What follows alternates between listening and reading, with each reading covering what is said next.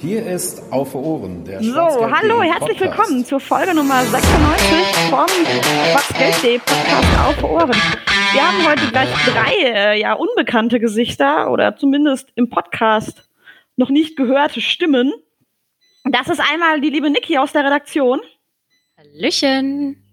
Die eine, der ein oder andere kennt sie vermutlich schon aus dem Amateurfunk, wo sie doch ja schon eher zur Stammbesetzung fast hört, gehört. Und dann haben wir uns noch zwei Gäste eingeladen, ebenfalls aus dem Dunstkreis der U23. Und zwar ist unsere legendäre 3,88 Meter Abwehr zu Gast. Das ist zum einen der liebe Christoph Zimmermann oder kurz Zimbo. Hallo zusammen und ich entschuldige mich mal vorab, falls man Hintergrundgeräusche von meinem Sohn hören sollte. und zum anderen Patrick Meinker, äh, treue Schwarzgelb.de-Leser kennen ihn schon aus dem Interview. Hallo Patrick. Ja, hallo zusammen. Ich hoffe, euch geht's gut. Ja, uns schon. Ich hoffe, den Hörern auch. so, äh, wir würden euch trotzdem mal mit ein paar kurzen äh, Fakten vorstellen. Ihr könnt ja dann dazu sagen, ob die stimmen oder ob ich gerade irgendeinen Müll erzähle. Weil ich weiß nicht, ob alle unsere ja, Zuhörer euch sehr gut können. Oh, Christoph, wir fangen mal an mit ähm, alt, dem Älteren. Mhm. Christoph, du bist geboren in Düsseldorf. 93. Hast, oh, das, das wird, wird jetzt ein bisschen hart, das zu sagen, aber du hast deine Jugend bis zu 23 hast du ähm, bei Borussia Mönchengladbach verbracht. Wie ist das denn passiert? Ähm, das ist zum einen der Nähe zu Düsseldorf geschildert, uns äh, geschildert, nein, geschuldet, Entschuldigung. Zum anderen ähm, damals der U14-Trainer von äh, Borussia Mönchengladbach kam aus Düsseldorf und hatte sich da mal so ein bisschen angeguckt, ähm, welche Jugendmannschaften ganz gut standen. Und wir waren eigentlich so in der D-Jugend, U13 wird man heute sagen, die äh, zweitstärkste Kraft nach Fortuna Düsseldorf und ähm, ja, hatte mich dann mal gesehen, angesprochen. Ich war zum Probetraining da und habe dann acht Jahre dort verbracht. Aber im Juli 2014 wurde alles besser. Da kamst du nämlich zum BVB. Zu U23 hast in der Zeit dort insgesamt 85 Spiele für den BVB 2 gemacht, davon auch das komplette erste Jahr in der dritten Liga. Warst dann auch 15, 16 und 16, 17 so quasi der Kapitän. Da war ja, meine ich, Dave Solga noch offiziell. Mhm der Kapitän, der ja aber da schon nicht mehr so regelmäßig gespielt hat. Ja, er hatte sich, genau, er hatte sich, glaube ich, in der Saison 15, 16 das Kreuzband äh, gerissen, mhm. ähm, hat dann die ganze Rückrunde, glaube ich, verpasst gehabt. Äh, da hatte ich dann quasi interimsmäßig erstmal als Kapitän übernommen und das hat sich noch äh, halt in die letzte Saison, die ich da war, glaube ich, gezogen gehabt und dann, ja, war ich da größtenteils der Kapitän und wenn nicht, weil Patrick Meinker mich vertreten hat. ja, da kommen wir später auch noch zu dem Thema. 2017 ging es dann nach England. Genau. Ähm, in die Premier League. Nee, tatsächlich erstmal nicht, erstmal nur in die Championship, in Anführungszeichen nur. Ähm, zusammen mit deinem Trainer Daniel Farke, der ja hier auch schon im Podcast zu Gast war. Und hast doch tatsächlich dann auch Premier League gespielt mit Norwich, und zwar 1920. Ähm, und hast. Ja. Ja. Und hast inzwischen über 100 Spiele für Norwich gemacht. Genau, ich meine, ich muss jetzt so an die 130 Einsätze etwa haben. Ganz genau habe ich es gerade nicht auf dem Zettel. Ähm, genau. Und wenn uns die Zahlen noch aktuell sind, 118. Ich glaube, es sind Plus mehr mittlerweile. Es sind, glaube ich, mehr ähm, mittlerweile. Ähm, Testspiele vielleicht. Nee, ich glaube, Fischspiele können jetzt so um die 130 nee, ähm, kommen. Die Pokalspiele sind da nicht dabei. Da geht es um, tatsächlich Was? um Championship und Premier League. Und ah, okay, ja, dann nur die Ligaspiele. Ähm, genau, halt 2017 hier hin, zwei Jahre Championship, im zweiten Jahr aufgestiegen, ein Jahr Premier League mit weniger glorreichem Ausgang und jetzt wieder aktuell in der Championship. Aber auch auf einem sehr guten Weg, oder? Absolut. Also wir haben jetzt noch acht Spieltage, sieht aktuell ganz gut aus und ja, das müssen wir jetzt noch zu Ende bringen und dann hoffentlich unter die ersten zwei kommen, um direkt wieder hochgehen zu können. Dann drücken wir doch die Daumen. Danke. So, dann machen wir mal mit Patrick weiter. Du bist 94 geboren in Gütersloh, bist also quasi das Küken der Abwehr. ja, das Küken. Ein bisschen jünger. Er ist der Alte, ich bin der Junge quasi. Ähm, kamst, ja, du hast ein bisschen, wie wir ja auch schon im Interview mit dir damals bequatscht haben, hattest schon ein paar mehr Stationen, warst in Bielefeld, dann in Bremen, bis 2016 im Januar zum BVB 2 gekommen und hast ähm, in deiner gesamten Zeit beim BVB nicht eine Minute verpasst. Das ist doch noch Ja, aktuell. stimmt. War es Äh, dann, ist- Rede weiter, rede weiter. okay, hast dann 17, 18 auch die Kapitänsbinde übernommen von deinem Kollegen Zimbo? Und 2018 ging es dann in die zweite Liga nach Heidenheim. Genau. Und da Hast- bin ich ein bisschen fest, äh, hänge ich ein bisschen fest. Da bin, ich da bin ich jetzt, da bin ich glücklich. Das ist schon, schon gut so. Hängst du fest? Hast allerdings 18, 19 und 19, 20 je zwei Spiele verpasst. Was ist da los? Ja, ich, ich weiß gar nicht mehr. In der ersten Saison war es, glaube ich, so, dass ich den ersten Spieltag und eine Partie krank ähm, verpasst habe. Und letztes Jahr war es so, dass ähm, ich glaube, da war eine englische Woche, wo, wo ich raus war und das andere Spiel weiß ich, wenn ich ganz ehrlich bin, gerade gar nicht mehr ganz genau. Dieses Jahr ist es so, dass ich noch keine Minute verpasst habe, äh, aber stehen momentan auch noch bei vier gelben Karten. Deswegen könnte es sein, dass es demnächst irgendwann mal passieren könnte. Aber ja, das, das freut einen natürlich, wenn man wie zu Dortmunder Zeiten, wo, wo, worauf ich wirklich stolz bin, wirklich keine einzige Minute verpasst zu haben, alles gespielt zu haben, was damals wirklich ging.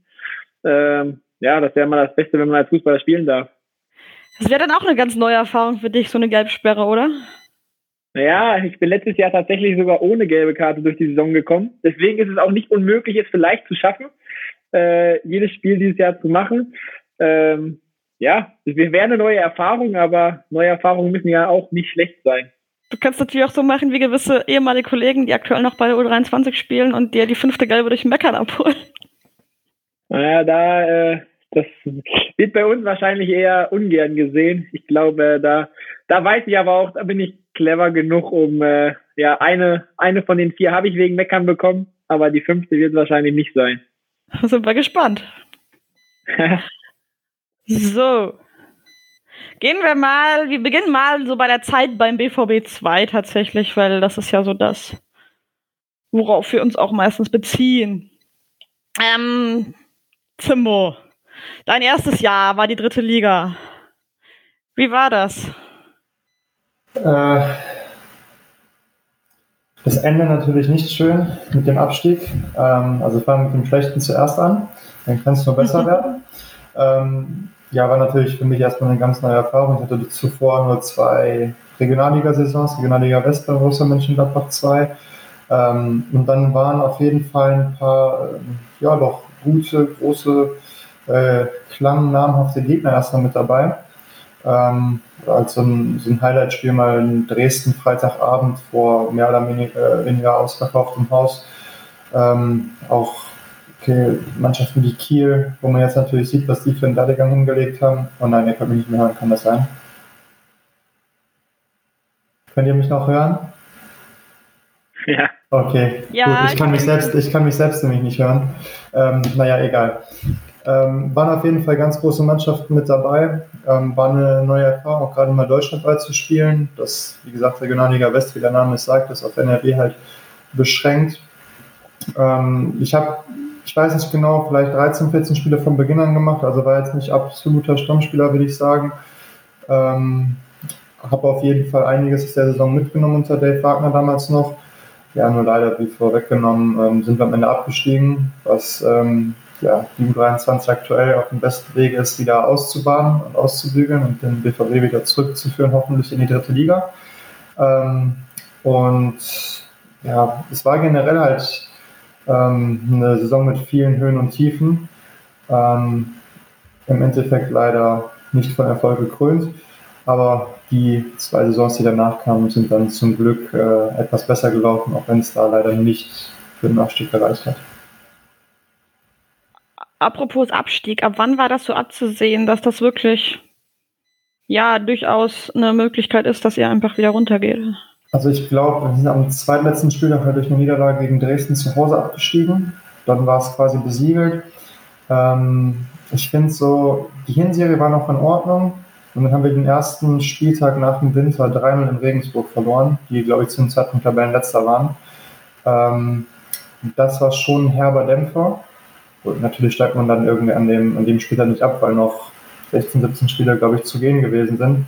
Aber es gab so ein paar Schlüsselspiele, die wir halt einfach verloren haben. Eins war aber, glaube ich, zu Hause unter der Woche gegen Sonnenhof plus Asbach so ein Spiel. Wenn wir, auch, wenn wir das gewinnen, dann hätte man vielleicht sich sogar ein bisschen Polster aufbauen können. Aber so Schlüsselspiele haben wir einfach verloren. Ähm, und dann ja, merkt man irgendwann so ein bisschen, dass es wahrscheinlich diese Saison halt nicht reichen wird. So, okay, dann gehen wir mal zu ein bisschen schöneren Themen, und zwar die Saison darauf. Ihr habt zusammen insgesamt 45 gemeinsame Spiele für den BVB 2 gemacht. Wie blickt ihr so beide auf die gemeinsame Zeit zurück? Vielleicht kann Patrick jetzt mal anfangen. Na, also ich glaube, in der Saison danach kam ich ja erst im Winter und ich glaube auch zu Beginn äh, war Timbo verletzt. Ich glaube, er hatte irgendwas am Knie. Tatsächlich war es aber so, dass im ersten Trainingslager, erinnere ich mich noch, ähm, trotzdem, ja, Zimbo und ich auf einem Zimmer waren in der Türkei. Und äh, von daher war es wirklich so, dass er mir da auch äh, ja das Einleben recht simpel gemacht hat. Und äh, ja, es war, war, war sehr, sehr lustig, auch, auch im Trainingslager schon. Ähm, und dann äh, haben wir ja wirklich in vielen Spielen das Innenverteidiger-Duo äh, bilden dürfen was denke ich auch recht erfolgreich war. Ich weiß gar nicht, die Rückrunde, als ich kam, ich glaube, in der Saison danach war es erst so, dass äh, die U23 nicht so gut dastand. Aber ähm, ja, wir haben die Saison dann eigentlich ganz gut über, ja, überstanden, beziehungsweise dann echt gut beendet. Und ja, es hat halt einfach, ich finde, wirklich mit dem Trainingslager in der Türkei sofort eigentlich so, so gepasst und äh, tatsächlich immer noch so, dass es, äh, dass der Kontakt äh, bis heute zu Timbo nach Norwich, nach England sehr, sehr gut ist und ich darüber auch einfach sehr, sehr glücklich bin, dass ich ihn halt auch einfach so kennenlernen durfte und ihn jetzt auch sehr, wie er ja eine Familie gegründet hat, äh, dass ihm gut geht in Norwich und äh, ja, das war einfach gut, muss man wirklich sagen. Es hat also sofort gefunkt zwischen euch im Prinzip. Das kann man so sagen. Ja, es war Liebe auf den ersten Blick, auf oh. jeden Fall. Timbo, was sagst du dazu? Ja, danke für die Rosen erstmal, Patrick. Ähm, die kann ich nur so zurückgeben. Also sehr viel Richtiges oder eigentlich alles richtig dabei. Ähm, ich war zu dem Zeitpunkt, als Patrick gekommen ist, am Innenband, glaube ich, verletzt und habe so sechs, sieben Wochen verpasst und habe ins Trainingslager. Ähm, genau, und ich, wir hatten zwar ein Riesenzimmer, wo ich die obere Etage und Patrick die untere hatte, das weiß ich auch noch. Ähm, ja, weil du älter warst. Richtig. Ich oben liegen, ne? Ähm, ja. Also, das war auf jeden Fall ähm, schon mal ein guter Einstieg. Ja, und hat, ähm, hat auf jeden Fall, ich, ich weiß nicht, man merkt ja manchmal, das kann Innenverteidiger-Ding sein, dass man relativ ähnlich tickt, ähnlich tickt, weil hier mit den Innenverteidigern habe ich mich auch immer gut verstanden. Das war so, also es kann sein, dass man da einfach relativ charakterlich ähnlich ist. Deswegen das schon mal ganz gut harmoniert. Ähm, ja, und wie Patrick sagt, ich, ich bin halt auch froh, dass ich die Wege dann trotzdem meines Wechsels nach England ähm, mich nicht, also dass man nicht, nicht aus den Augen verloren hat, dass man an relativ wichtigen äh, Ereignissen wie halt der Hochzeit sich dann noch sieht und generell Kontakt hält. Ähm, das ist halt immer schön zu wissen, dass es nicht so ist aus den Augen, aus dem Sinn, weil das geht ja auch mit einigen Fußballern so. Ähm, aber das hat zum Glück äh, die Zeit und die Distanz überdauert. Ja, schön. Ja, ihr habt schon angesprochen, ihr wart sehr häufig unser Innenverteidiger-Duo. Ähm, ja, wie erwähnt, die legendäre 3,88 Meter Abwehr im Firmenmatte äh, Feinde. Sie sind beide 1,94 Meter äh, groß. Das ist jetzt schon groß. Gab es in irgendeinen Angriff, wo ihr sagt, okay, die sind körperlich noch krasser als wir in der Liga? Zu Regionalliga-Zeiten meinst du? Ja, als ihr zusammen das Duo wart. Also ja, zu Regionalliga-Zeiten. Das ist schon, schon ein Stück her. Also. Ich erinnere mich höchstens mal so an einen großen Stürmer, wenn man mal, ich glaube, es war Engelmann, damals noch Willinghausen vielleicht. Auch Oberhausen. Oberhausen, sogar. Oberhausen, genau. Also da es schon gerade Maß auf jeden Fall. Kein schlechter Spieler. Ich weiß, ich weiß nur, dass äh, der, der Löwen damals bei Aachen, oh.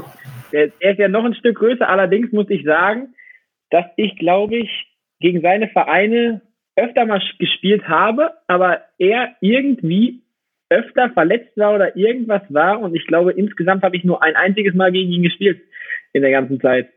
Muss man vielleicht dazu sagen, er ist auch Innenverteidiger, ne? Also wenn man gerade von Ja, der, der, ja, Ich aber, aber ist halt, ist halt Innenverteidiger, aber äh, ja, von den Stürmern her weiß ich jetzt gar nicht, ob da jemand körperlich zumindest äh, so groß war wie wir. Patrick, sagen wir so, wie es ist, uns hat niemand jemals Probleme bereitet.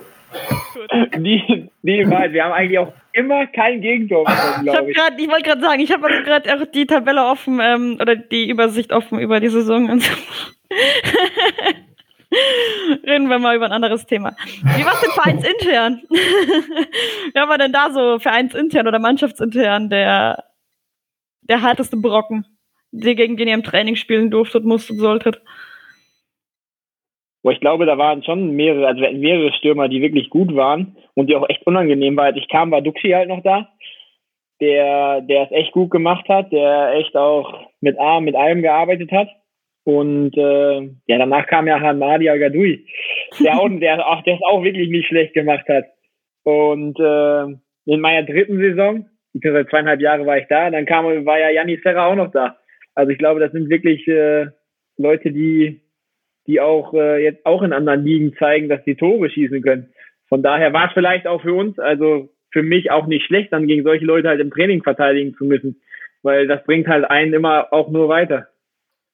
Ja, absolut. Also Hamadi hätte ich auch sofort genannt.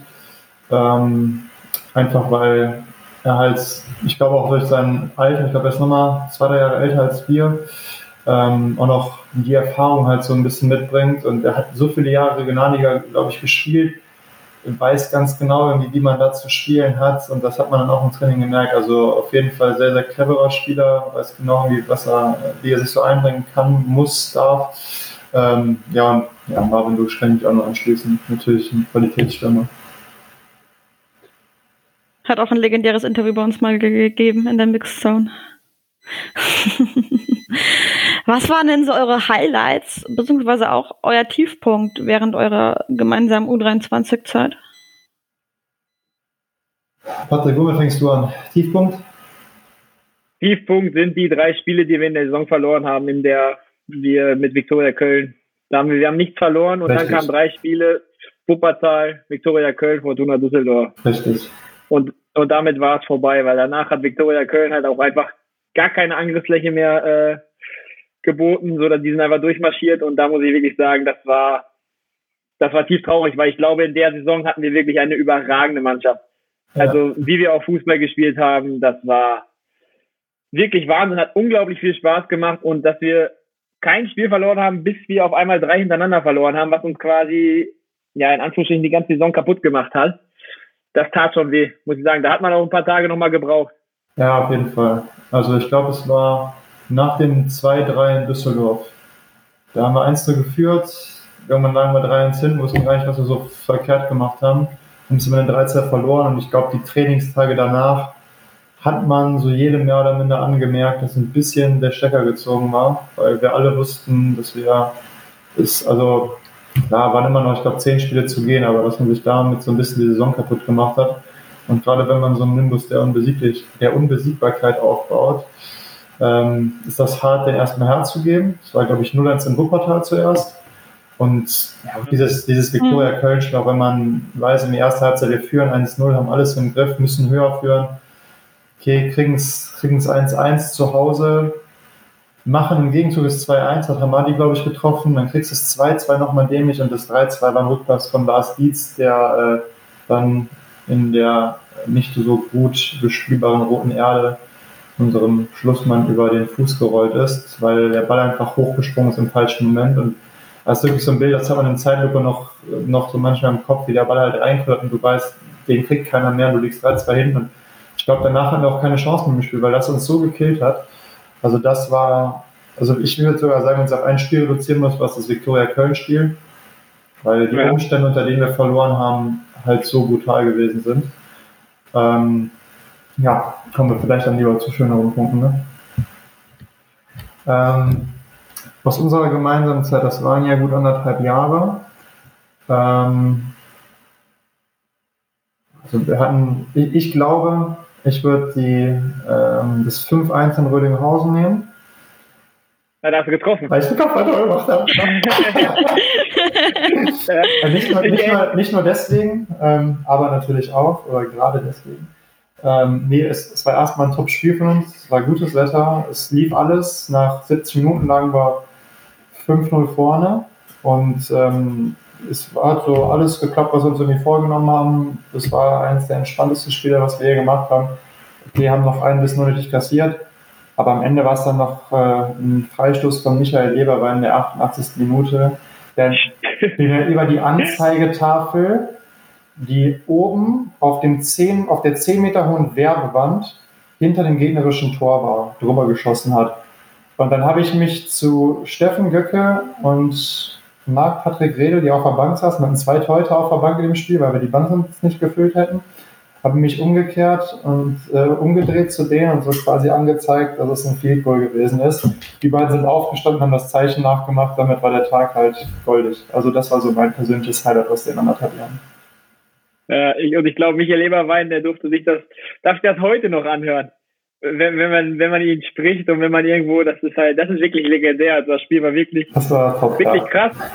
Ich kann mich auch noch erinnern, nach deinem Tor, da gab es, glaube ich, auch ein ganz lustiges Bild, äh, wo, wo du äh, jubelnd abdrehst und Marco Hober, irg irgendwie der, der kleine, der kleine pro, pro, probiert dir auf den Rücken zu springen und das war, also es, es, es war wirklich, also das war wirklich, muss ich sagen, ja, das war schon, das war schon ein cooles Spiel, aber ich glaube, das war ja in dem ersten halben Jahr.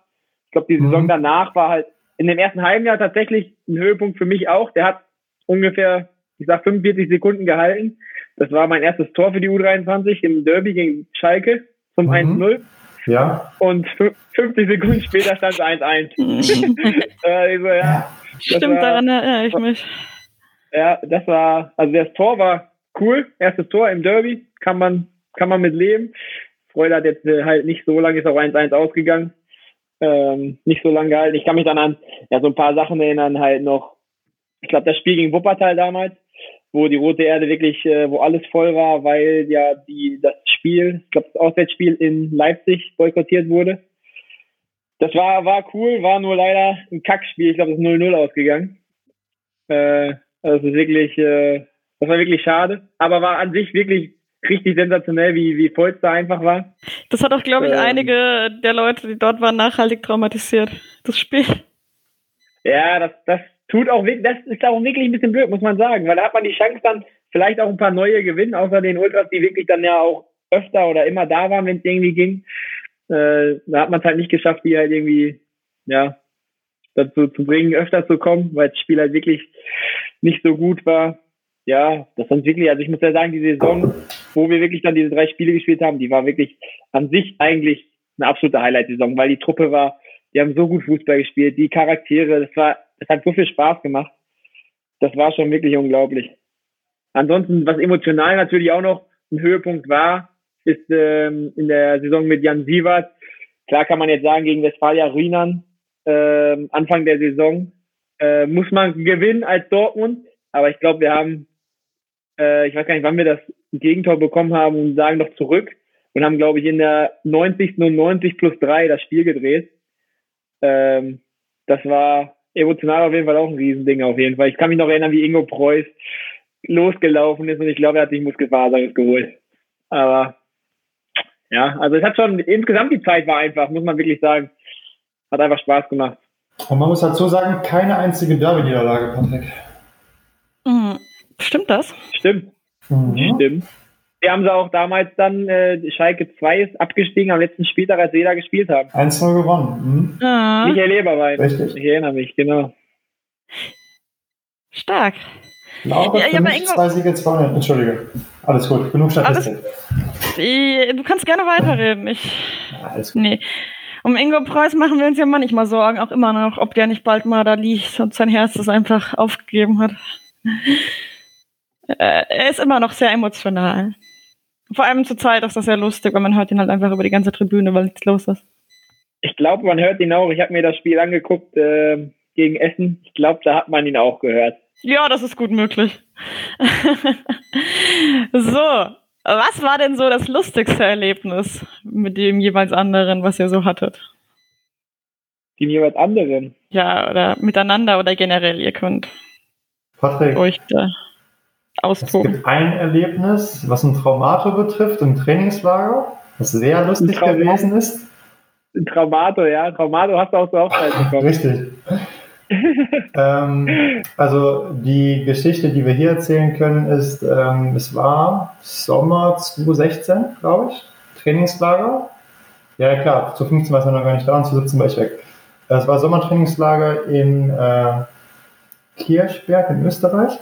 Ähm, und ich glaube, Patrick, Maxi Göll, David Sauerland und ich sind dann noch äh, eines Abends raus, haben einen Spaziergang gemacht, beziehungsweise die zwei anders genannten haben Pokémon Go gesuchtet.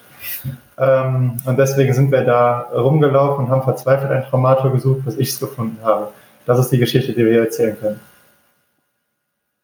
Also, es, das, das stimmt, das war wirklich, das war gerade als Pokémon Go rauskam, muss man, muss man natürlich dazu sagen.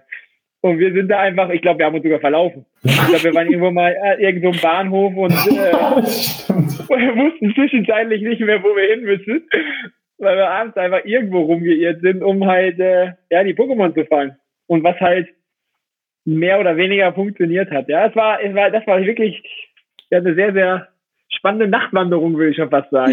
Ja. ja, das auf jeden Fall. Und also wir hatten auch, glaube ich, unzählige, äh, echt coole Abende, wo wir Karten gespielt haben. Meistens haben wir äh, 31 gespielt, glaube ich. Schwimmen. Stimmt. Ja, das waren immer sehr schöne Abende so zusammensitzen, weil das noch so ein bisschen äh, alte Schule war. Nicht irgendwie, man sitzt nur auf dem Zimmer und ist am Handy oder man spielt Playstation oder sonst was. Nee, da haben wir häufig, es wurden, glaube ich, häufig sogar irgendwie zwei, drei verschiedene Spielrunden aufgemacht, weil so viele Spieler und auch vom, vom Trainerteam, gerade Matze Kleinsteiber hat da immer sehr gut ausgesehen, äh, mitgespielt haben. Das war in diversen Trainingslagern der Fall. Zum einen äh, Winter, aber auch Sommer. Ähm, das waren immer äh, sehr schöne Erlebnisse, aber ich glaube auch, Patrick, aus unserem, aus deinem ersten Trainingslager in der Türkei äh, gab es noch schöne Erinnerungen an die hoteleigene Disco. Was? An die Hotel. Ich fand sowieso, dass äh, der ein oder andere, der ein oder andere Mannschaftsabend fand ich sowieso, äh, wo wir, wir beide es wirklich probiert haben. Also wir sind ja wirklich, wir sind jetzt nicht die, die größten Tänzer, hätte ich jetzt mal gesagt. Wir sind, wir sind, wir, sind vielleicht, vielleicht äh, Be Bewegungslegastheniker, keine Ahnung, was weiß ich. Aber wir haben, wir, wir lassen uns halt nicht entmutigen. Ähm, vielleicht hat auch der ein oder andere alkoholische Getränk mitgeholfen, aber ja, das, ich glaube, wenn wir zusammen auf der Tanzfläche waren, sah, Wir hatten Spaß und alle anderen hatten auch immer Spaß, das kann man so sagen. Ja. ja, also es war wirklich, es sah, ich glaube, Wenn, dann glaube, da noch, gibt es sogar, wenn dann noch Maxi Ey. Güll dazugekommen ist, dann war äh, Holland offen. Dann war die Tanzfläche leer, weil alle Boah. wegzugucken mussten. Ja, auf jeden Fall. ich glaube, es gibt sogar noch ein Video, gab es nicht, als wir mit, äh, was auch wirklich ein Highlight ist eigentlich, nach dem letzten Spiel gegen Essen in der Saison, wo wir nach Dortmund geflogen, äh, nach Berlin geflogen sind, zum Pokalfinale. Schwarz-gelbe Nacht, da gab es auch ein Video, wo, ich weiß nicht, ob wir da beide drauf, ich weiß nur, dass ich auf jeden Fall drauf war, wo ich da getanzt, also probiert habe zu tanzen. Das ist, ich hoffe, es gibt nicht mehr das Video, aber das ist Also- wirklich, da war mit, mit Steffen Göcke stand ich da und äh, boah, Das, das würde ich jetzt schon gerne in Auftrag geben, dass du das mal ähm, raussuchst. Also ich, ich habe sicherlich mehr, glaube Und ich. wir das dann ähm, als Teaser für den Podcast ähm, auf Social Media posten können. Welche Quellen müssen wir anzapfen? Wer war alles dabei ja, alle, die Bei damals. was? bei dem Video? Wer könnte das Video gedreht haben? Boah, wer hat das denn gedreht? Das weiß ich. Also wir war, wer ist denn da mitgeflogen? Aber Wir waren eine gute Truppe, muss ich sagen. Mike, Mike Michi ist mit dabei ge gewesen und Martin Sporer, die sind so vom Staff mitgeflogen. Michael Eberwein war auf jeden Fall dabei. Philipp Hanke war auch dabei. Ja. Aber der ist mit dem Zug vorher gefahren. Der war, glaube ich, im Essen. Der war verletzt, glaube ich. Oh, was du noch Der war- es gibt ein Bild von uns beim Abflug. Das könnte Ja, man genau. rekonstruieren. Aber ich Das kann, stimmt. mal, ich kann mal währenddessen nachgucken, ob ich es noch irgendwo auffinden kann, weil eigentlich müsste ja zeitlich zuzuordnen sein. Das war 2016, ne? Gucken, ob ich dann noch Aber was auf jeden Fall. Elf, Elfmeterschießen hat Dortmund auf jeden Fall verloren gegen Bayern. Ja, ich habe ich hab sogar noch von, oh, ich habe sogar noch von 2015 von der schwarz-gelben Nacht. Da gibt es auch ein paar lustige Bilder von mir, die aber nicht zeigenswert sind. Also, da war ich auf jeden Fall Da nicht warst du dabei, nicht aber ich dabei, würde ja, ja, gerne mal sehen. Ja, ja. Warte mal. Oh Willen. Aber das ist, dann habt ihr jetzt schon mal einen Auftrag. Was Ich, ich auch. Warte mal, ich weiß nicht, ob die Kamera gut genug ist. Nee, Duxch, bei meinem Tor in Rödinghausen ist Marvin Duxch auf mich draufgesprungen. Marco Huber war nur nach dem Spiel auf Ah, meinem Rücken. Stimmt, nach dem Spiel war das. Ja, Aha. das war nach dem Spiel. gut, dass wir das noch geklärt haben. Ja, aber äh, auf jeden Fall konnte ich mich an so das Bild erinnern. So, ich würde sagen, wir machen mal weiter, während ähm, Zimbo hier Ich noch habe das Bild gefunden. Oh, oh, Hendrik, oh, oh. Hendrik Bonnmann, Patrick Meinka, Marc Patrick Redel, Martin Sporer, Steffen Göcke, meine Wenigkeit, Michael Eberwein, Nico Kniestock. Hey, das ist gut, zu dem haben wir Kontakt, den, den können wir mal anzapfen. Wenn Ja, ich das gut. Bild noch habe. Stark. So, machen wir mal weiter, sonst zieht sich das hier noch sehr lang. Ja. So, ähm, trotz aller Tanz- und alkoholischen Ausfälle äh, wart ihr ja beide Kapitän. Was hat denn sich so geändert für euer, also für euch selber mit der Übernahme der Kapitänsbinde? Ähm, Erstmal, ähm, also ich finde, es verändert für dich so persönlich ein kleines bisschen was dahingehend, ähm, oder, oder in meinem Fall zumindest, ich bin ja aus der vierten Liga damals in die dritte gewechselt und habe mir so ein bisschen gedacht, okay, ähm, da man stellt sich erstmal hinten an. Ähm, Marc Hornschuh war damals noch da auf meiner Position und Marian Saar. So, und dann ist eigentlich so klar, dass man so ein bisschen seinen, also sich nicht aufdrängt und seinen, seinen Platz erstmal so ein bisschen einnimmt und auch das respektiert, dass andere schon länger da sind und vielleicht wissen, wie der Hase halt in Dortmund eher läuft, im Vergleich zu Mönchengladbach. Ähm, so, und mit der Zeit, klar, lernt man alles ein bisschen besser kennen.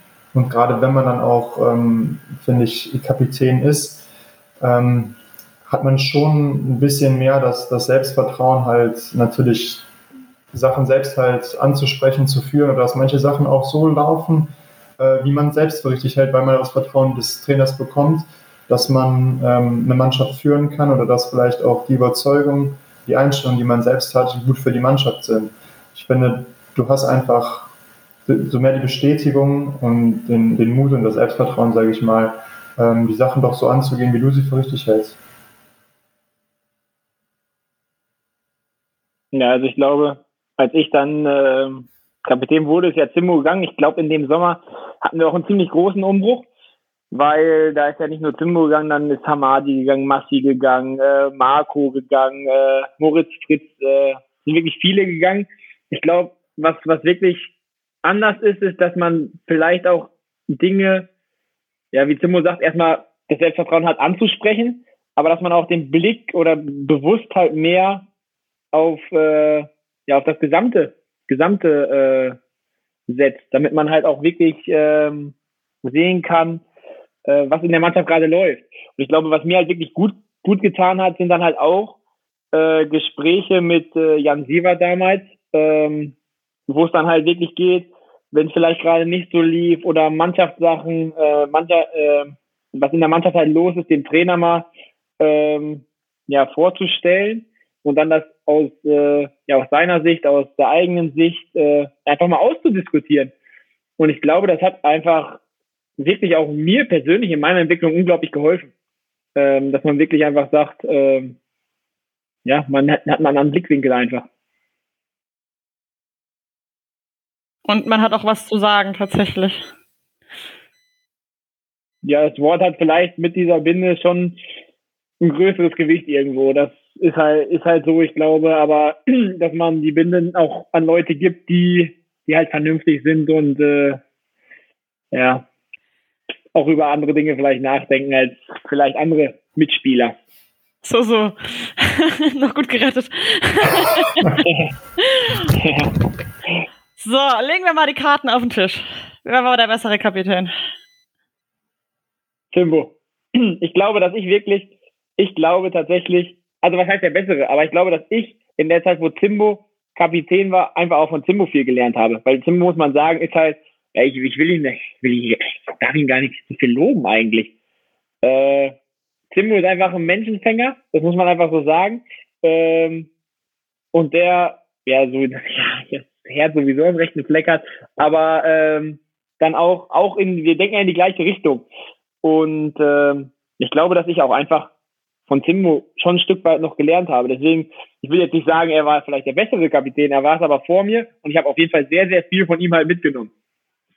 Also ich kann mich da gut rausreden. Es ist für mich relativ schwer zu beurteilen, was wie Patrick als Kapitän ist, weil ich da schon weg war.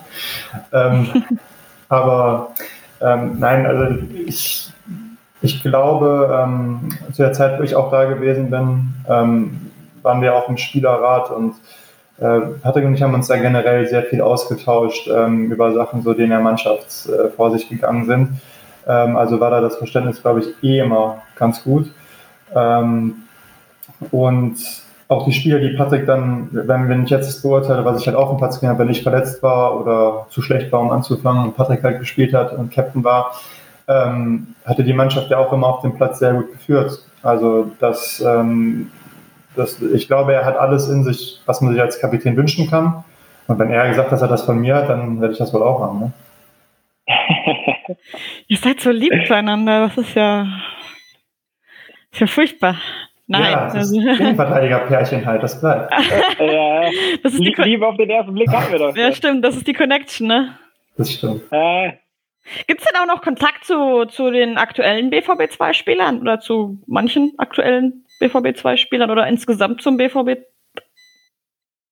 Also von, von meiner Seite aus relativ wenig. So mehr oder minder alle, mit denen ich damals zusammengespielt habe, sind dann gegangen oder gegangen worden. Ähm, von daher ist der Kontakt zumindest seit ein, zwei Jahren relativ wenig, was die Spieler an sich angeht. Ähm, wen ich noch kenne, ist eigentlich Marco Hober. Aber das war es dann auch. Ähm, und ich meine, man darf nicht vergessen, ich bin fast vier Jahre jetzt weg und man hat eh immer eine relativ hohe Fluktuation in der zweiten Mannschaft, finde ich. Ähm, alleine wegen der Altersbegrenzung. Ähm, aber also es ändert nichts daran, dass ich äh, jedes Mal noch nachgucke, wie sie spielen und dass ich da informiert bin. Und wenn ich es richtig drauf habe, sind es, glaube ich, ja gerade neun Punkte Vorsprung vor Essen, Ja. die, die noch ein Spiel weniger haben. Ähm, aber es sieht ja sehr, sehr gut aus. Also das verfolgt man immer noch, weil es halt äh, immer noch eine Herzensangelegenheit ist und ähm, ich einfach hoffe, dass sie das hinbekommen, was äh, ich damals in meiner ersten Saison etwas verbockt habe. Ja, also es ist wirklich so, äh, wie Zimbo sagt, ähm, sind ja wenig Spieler, mit denen man noch zusammengespielt hat. Marco, Marco halt, mit dem ich halt noch guten Kontakt habe. Vor anderthalb Jahren, als es noch möglich war, war ich mit ihm und Michael Eberwein und Patrick Flücke im Urlaub, noch mal ein paar Tage. Ähm, also von daher zu ihm halt und tatsächlich sogar zum, zum Videoanalysten, zu Jan Frederik Luig, Mhm. habe ich äh, ab und zu mal Kontakt, ab und zu schreiben wir mal. Ähm, aber sonst ja, ist ja wirklich so, dass man kaum noch Leute hat, äh, die man, die man äh, ja kennt, die da spielen. Ich finde, man hat eher noch Kontakt zu denen, die jetzt auch woanders spielen, ähm, aber halt äh, ja auch den Schritt über die U23 gegangen sind, aber halt auch nicht mehr da spielen. Also dann eher doch noch zu den Ex-Kollegen quasi. Genau. Verfolgst du dann noch die U23, Patrick? Ich ja, aktiv. Ich habe ja mir tatsächlich die 10 Euro auch investiert, als ich das Topspiel gegen Essen äh, mir unbedingt angucken wollte. Ähm, war auch wirklich ein gutes Spiel. Also das war das erste Spiel tatsächlich, was ich dann wirklich gesehen habe. Weil sonst ist es ja auch schwierig, weil wir ja selber auch spielen oder selber unterwegs sind. Aber ähm, ja, man guckt immer wieder, wie sie gespielt haben. Und tatsächlich ist es inzwischen sogar so, dass manche äh, mit manchen aus der Mannschaft darüber sprechen kann, weil die genau wissen, äh, dass ich da auch hinterher gucke, weil wir haben aber auch ein paar, drei, vier Leute, die halt ähm, ja auch aus, aus dem Westen halt kommen und die Regionalliga West dann halt auch verfolgen. Und äh, ja, da wird immer schon heiß diskutiert dann. ja. Äh, Rivalität auch oder alles ganz friedlich? Ja, wir haben ja keinen Ex-Kollegen aus Essen und äh, von daher ist es alles, alles friedlich. Äh, Aachen ist vertreten, aber die haben ja gerade äh, weniger mit dem Aufstieg zu tun halt. Und äh, von daher ist es halt äh, ja noch recht friedlich. So, falls dir die 10 Euro irgendwann mal zu viel werden, ich kann dir auch ein ganz tolles ähm, Internetradio empfehlen, was über die Amateurspiele berichtet. Kannst ja mal reinhören. Ja, ich habe gehört, da- ich habe ich hab gehört, da war Marco Hober letztens auch zu Gast. Das war Ja, das Spiel gegen Essen. ja, war das, tatsächlich. Ja, stimmt. War ganz, Stimmt. da war er ja gesperrt, der Junge. Stimmt. Für seine fünfte Gelbe. Hat er gut gemacht. Apropos Marco Hober. Lieber Patrick, du erinnerst dich doch sicherlich an ein Interview vor einigen Monaten. Mit Marco Mit Hober. Marco Hober. Du hattest Ja, einen kleinen Gastauftritt. Hat jetzt Marco Hober auch einen Gast Einen Gastauftritt hat er nicht, aber er durfte uns eine Frage stellen. Ich habe ihm angeboten, dass er sich. Ja, Emil, sag mal kurz was dazu. Genau, Emil ist gerade in die Küche gekommen, weil es jetzt einen Abendbrei gibt. Okay. Jawohl. Sollte es zu laut werden, versuche ich das Mikro auf lautlos zu machen, aber ich kann kein Gewähr, dafür- keine Gewähr dafür übernehmen, dass es dann auch nochmal funktioniert. Okay. Probieren's mal. Wir versuchen So. es mal. Äh, Genau, wir haben Marco die, die Gelegenheit gegeben, ähm, äh, sich zu rächen, so habe ich es auch formuliert. Er war aber relativ zahm tatsächlich. Zu rechnen. Ich habe gar nichts Schlimmes gemacht. Ne, ich soll dich fragen, oder wir sollen dich fragen, wann der Papa endlich Papa wird. Und der Papa endlich Papa wird. ja. Jetzt hätten wir natürlich ja, war- mal gewusst, warum bist du der Papa? Ja, ich, ich bin ja nicht immer äh, das Küken gewesen, jetzt im Vergleich zu Simbo. Ähm, war war es halt so, dass ich der, der Jüngere war, aber ich habe dann in der, in der Zeit in Dortmund ja wirklich viel mit Marco Homer und Michael Eberwein gemacht. Und ich weiß gar nicht, äh, Marco ist ja schon, ja, was heißt ein Witzbold, aber Marco ist ja sehr, sehr lustig. Und irgendwann hat er mal angefangen, äh, ja, mich als Papa zu bezeichnen. Und äh, das bin ich irgendwie auch nicht losgeworden, tatsächlich. Äh, aber ich habe das auch nie als, als schlimm empfunden oder sowas. Das war eher so, ich vielleicht auch dadurch, dass man vielleicht mal über andere Dinge nachgedacht hat als die beiden. Ähm, ja, weiß ich auch nicht. Also ich, ich kann mich an keine bestimmte Situation erinnern, ähm, warum jetzt der Papa war. Aber ich kann ihm auf jeden Fall sagen, und das weiß, weiß er auch, ähm, dass ich äh, zu, zu meiner äh, damaligen Zeit war ich ja jetzt auch schon mit äh, meiner Freundin zusammen. Das ist ja auch schon lange Zeit. Ähm, aber ja, sie hat jetzt gerade ihr Ref hier angefangen und äh, irgendwann werde ich Papa werden und das wird er dann auch sicherlich erfahren als einer der ersten. Aber äh, abzusehen ist es noch nicht. Aber ich finde es auch unglaublich passend, dass einfach gerade der Emil dazwischen reinschreit. also äh, hat einfach gepasst, aber äh, ja, ist wirklich eine, eine nette Frage und ich freue mich immer von ihm zu hören. Aber er wird auf jeden Fall erfahren, wann ich Papa werde. Äh, Ist er denn im Rennen um den Patenonkel oder ist er, da wird er da ausgestochen? Ich glaube, er, er wird sich in, nicht nur im Rennen sehen, ich glaube, er wird sich sofort in der Favoritenrolle sehen. Aber äh, ja, mal, mal, mal abwarten, wer weiß, was die, was die Zukunft so bringt. Zur Not müssen es einfach mehrere Kinder werden, dass er auch eine Chance hat. Ja, vielleicht auch das. Aber ich glaube, das muss man ihm ja sagen, er wäre auf jeden Fall ein guter Patenonkel. Ich glaube, Onkel kann er gut. Das haben wir ihn ja auch so bezeichnet im Interview mit ähm, Franz Pfanner, dass er ist halt so der, der verrückte Onkel des Teams. Ja, stimmt, stimmt, so kann man es bezeichnen. Andere sind die Eltern, er ist halt der Onkel. So, Timbo, du kannst dir sicherlich denken, dass wir auch für dich einen Ex-Kollegen konsultiert haben. Das hätte ich jetzt erwartet. Hast du eine Idee, wer das denn sein könnte? Maximilian Göhl, Nein, Steffen Göcke, nein, sind so die, mit denen ich am meisten Kontakt habe. Ihr habt ihr habt noch Kontakt zu Nico Kniestock. nee. Okay, Mal bevor es peinlich wird. ich gerade An sagen. die richtige Ja. Position. Wer war die richtige Position? Stefan.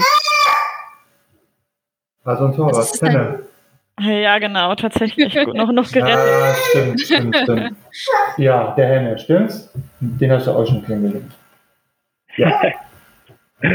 Okay, also was hat dein Henne so nettes äh, an Frage gestellt? Jetzt Wir nicht, wann es das zweite gibt. Mhm. Jetzt aber nicht, wann es das zweite Kind gibt, oder? Das wäre ein Nee, bisschen langweilig. tatsächlich nicht. Das ist, wir haben ein bisschen Abwechslung gerade drin.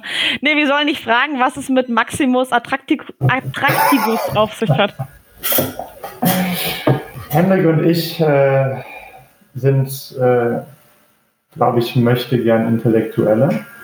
in unseren Herzen schlägt, so in unserem Wissen ist so dieser Wunsch, ein bisschen cleverer zu sein als der Durchschnittsfußballer.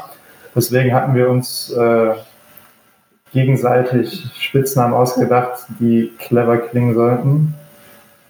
Der, den er für, oder den, eigentlich waren beide für mich, fällt mir gerade ein. Nee, gar nicht, gar nicht, gar nicht, gar nicht. Der, den er für mich hatte, so rum war das. Den kann ich jetzt leider nicht erwähnen. Hände wird dafür Verständnis haben.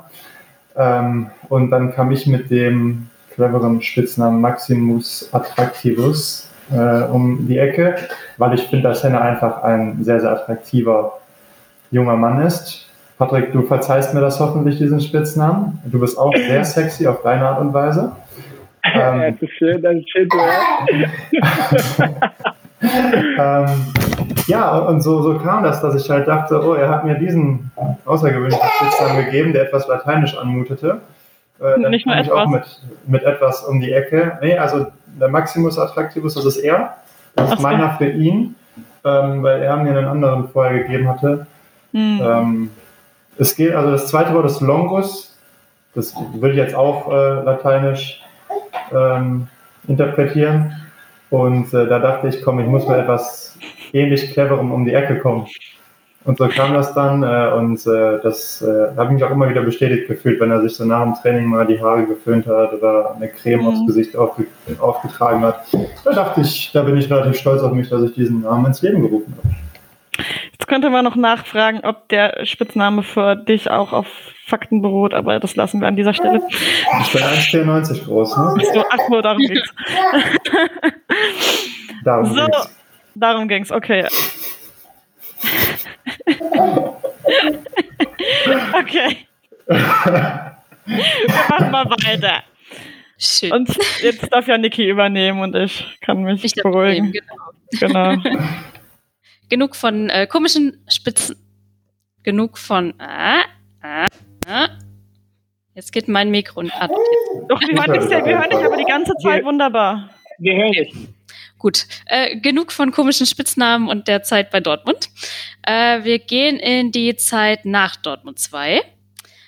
Ähm, und weil Zimbo zuerst gegangen ist, fangen wir auch mal mit Zimbo an. Ähm, du hast ja die ganze Zeit in NRW gespielt, immer so grob in der gleichen Ecke auch. War es eine schwierige Entscheidung für dich, dann ins Ausland zu gehen? Ähm, das Glück war eigentlich, dass alles ziemlich schnell ging. Ähm, ich meine, wie du sagst, also mein Jugendverein war in Düsseldorf, wo ich herkomme, Mönchengladbach, Dortmund, das ist alles Radius 80 Kilometer von meinem Elternhaus entfernt. Ähm, das war natürlich dann was anderes mit England.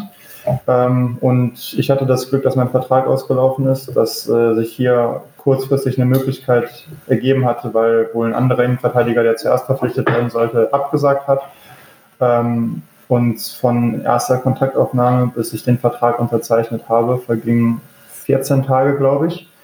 Ähm, was gut so gewesen ist, weil klar, Familie, Freunde, ähm, Freundin zum damaligen Zeitpunkt alle aus der Ecke gewesen sind. Das hieß dann quasi, okay, Koffer packen, auswandern. Ähm, aber ich glaube, wenn man die Möglichkeit hat, und das wird Patrick auch verstehen, von der Regionalliga in die zweite Liga, in, in einer der Länder halt wie Deutschland, England zu wechseln, wo die zweite Liga einen sehr guten Stellenwert hat, dann ähm, muss man das machen.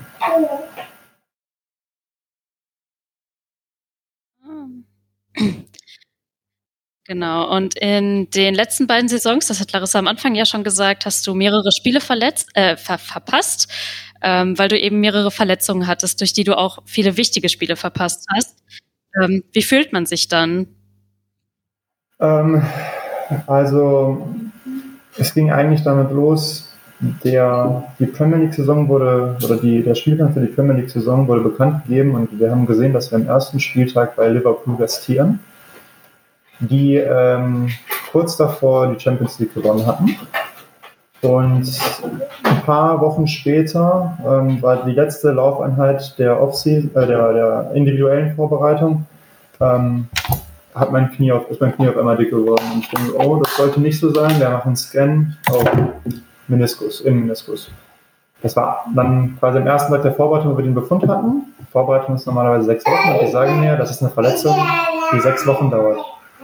Und du denkst, die darf keine sechs Wochen dauern. Da spielen wir Liverpool. Auswärts, Freitagabend, erstes Spiel der Saison. Ähm, so, und dann irgendwann, wenn du halt merkst, ja, so schnell regeneriert mein Körper sich nicht, wird das Spiel verpassen.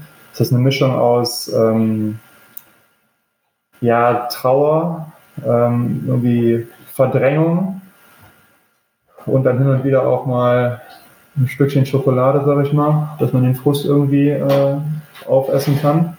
Ähm, weil es schon fies ist, wenn du überlegst, okay, du hast bis dato vier Jahre Regionalliga West gespielt, eine dritte Liga abgestiegen, dann zwei Championship-Jahre und dann hast du halt eigentlich das, das größte Spiel deiner Karriere bis dato, für das du einiges getan hast und dann macht eine Verletzung einen Strich durch die Rechnung und die zwei Championship-Jahre habe ich genau zwei Spiele verpasst. Eins mit einer kleinen Verletzung, eins mit einer Krankheit.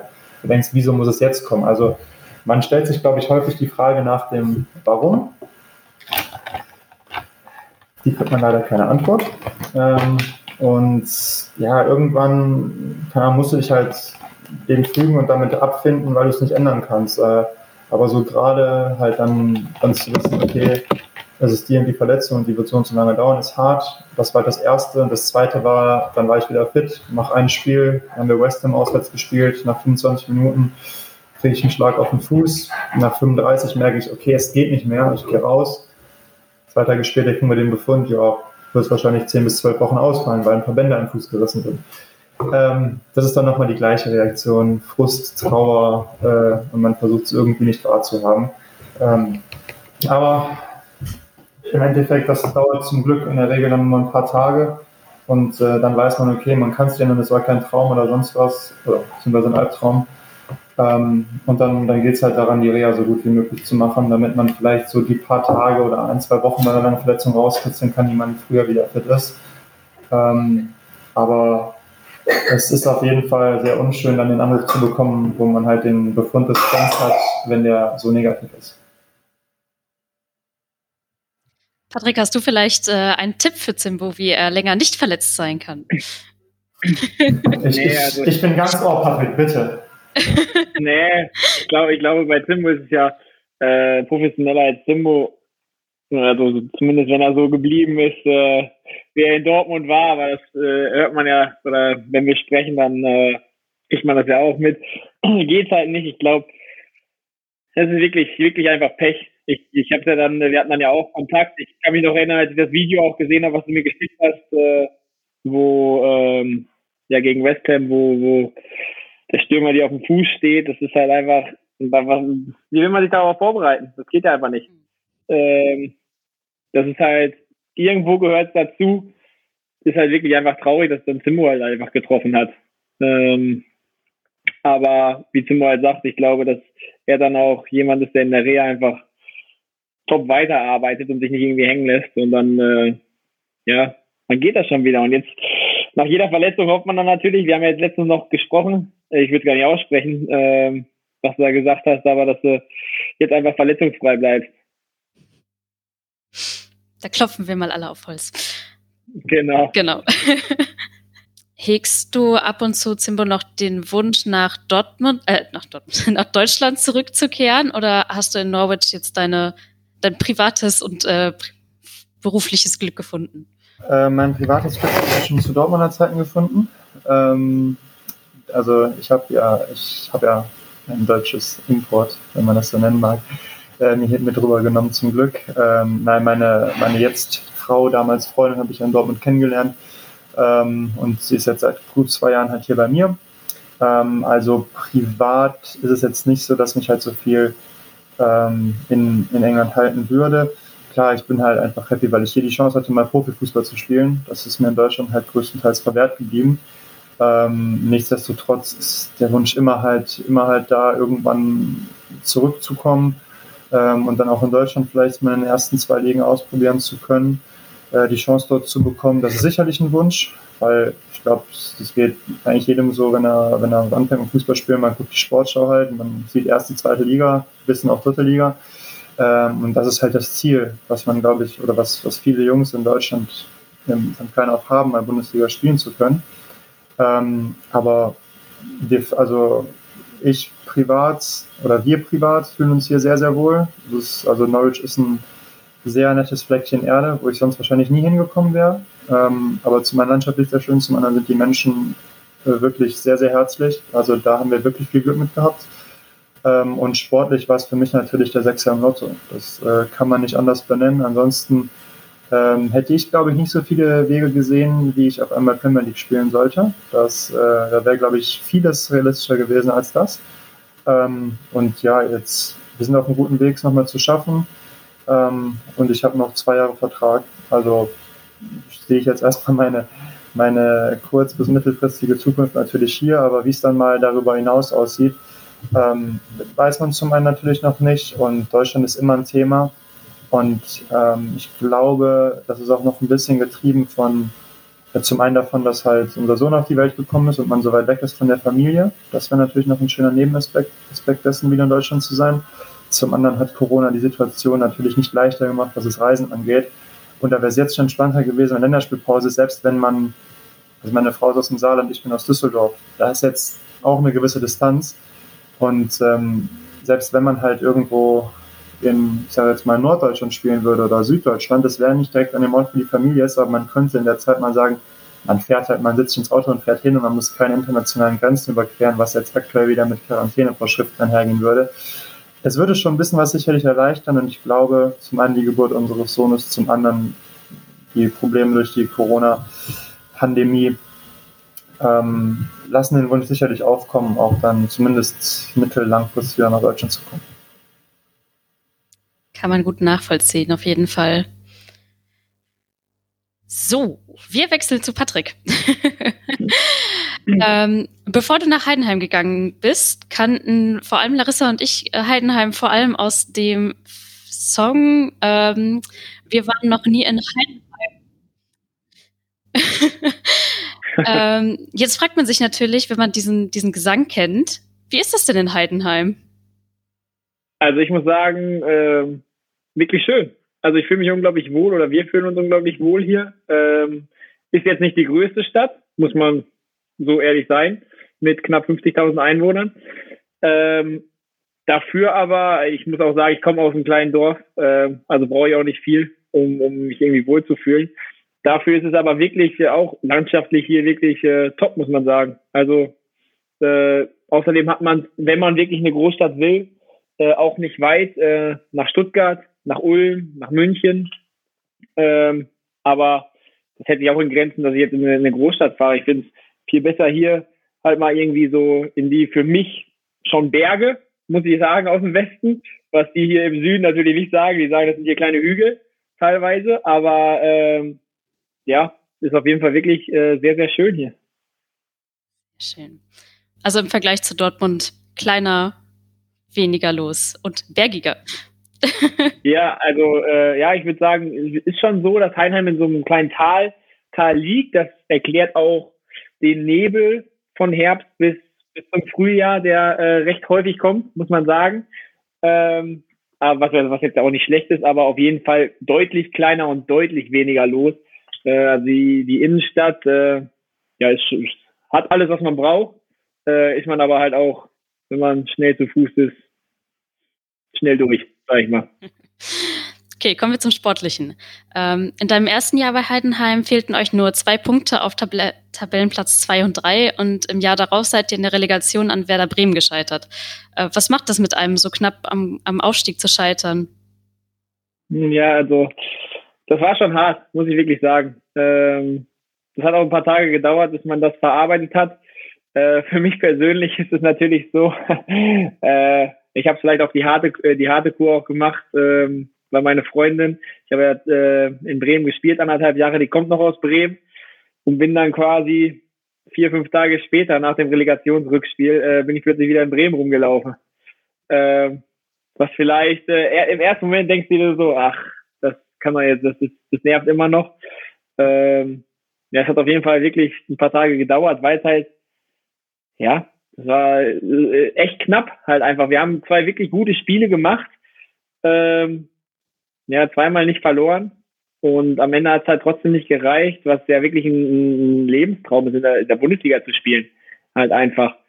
Ähm, klar können wir sagen, wir sind, wir, wir können stolz darauf sein, was wir in der Saison geleistet haben, dass wir so weit gekommen sind. Ähm, aber am Ende hat es halt einfach nicht gereicht. Und äh, je, je mehr man oder wenn man, wenn man drüber nachdenkt, ist eher ja, Schmerz da als irgendwie Stolz, muss man wirklich sagen. Ähm, auch wenn man halt sagt, klar, als Heidenheim ist jetzt nicht unbedingt äh, Priorität, in die Bundesliga aufzusteigen. Aber wenn man so nah dran ist, dann äh, ja, tut's weh. Wir haben bei, bei Zimbo vorhin gehört, bei Verletzungen ist Schokolade ein gutes Erste-Hilfemittel. Was hilft bei Nicht-Aufstiegsfrust? Ähm, ja, im ersten Moment äh, Alkohol. vielleicht auch. ja, vielleicht auch, vielleicht auch das. Kann mich nicht freisprechen, dass das ein oder andere Getränk dann äh, geflossen ist. Ähm, ja, was heißt, das hilft da? Ich, ich weiß es nicht. Ähm, ich muss sagen, so im, im Verlauf der Sommerpause irgendwann ähm, war da noch mit meiner Freundin noch mal ein bisschen unterwegs. Äh, auch mal, wir sind tatsächlich auch noch mal raus aus Deutschland, um halt einfach mal wegzukommen. Und es tat halt echt gut, äh, dann den Kopf noch mal frei zu bekommen. Irgendwann fing dann äh, ja auch schon äh, der Laufplan an für die neue Saison, äh, worauf du im ersten Mal natürlich gar keinen Bock hast. Aber so ist es dann halt auch irgendwo im Fußball, ähm, dass es halt ja, einfach so schnell wieder weitergeht. Das hilft ja nichts. Und ähm, ja, ich bin jetzt 26. Äh, ich hoffe, dass es vielleicht irgendwann nochmal die Chance gibt, äh, nochmal nach oben anzuklopfen. Ähm, das war nämlich, ja, das wäre auf jeden Fall cool, muss man ja wirklich sagen.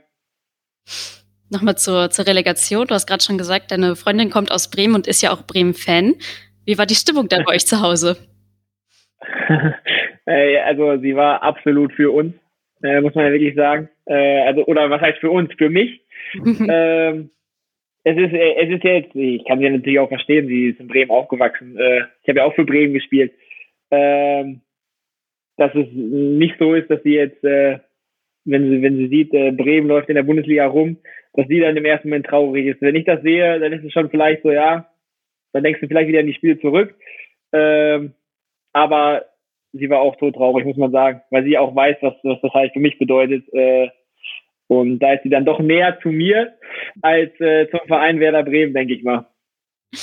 Also wäre bei einem Heidenheim-Aufstieg kein, keine schlechten Zeiten zu erwarten gewesen. Auf keinen Fall. Gar nicht. Absolut nicht. Ja, ähm, genau. Apropos erste Liga, äh, du giltst als als absolute Bank, hast du ja auch in Dortmund schon gezeigt und jetzt auch in Heidenheim.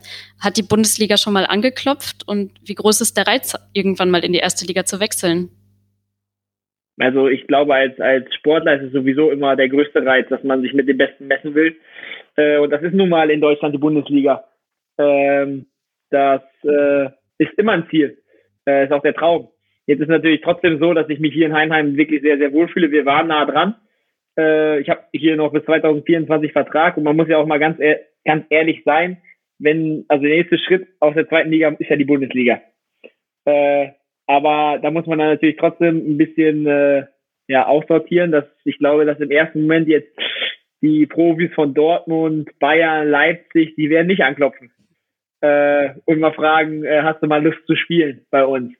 Ähm, von daher ist es dann halt auch wieder so, dass es halt eine Handvoll Vereine sind, ein paar mehr vielleicht, wo, wo es dann interessant sind, wo ich für die interessant wäre oder die für mich halt interessant sind.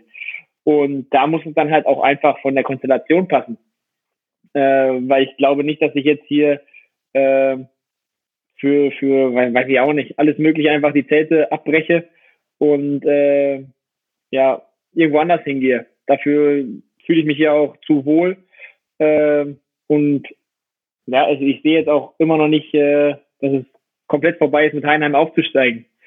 Äh, trotzdem ist es halt so und äh, das kann auch jeder verstehen, glaube ich, dass es Ziel ist, in die Bundesliga irgendwann mal zu spielen, weil es einfach ein Traum ist. Und ähm, ja, wie es dann am Ende funktioniert, das wird sich hoffentlich zeigen, weil äh, wäre wirklich schön.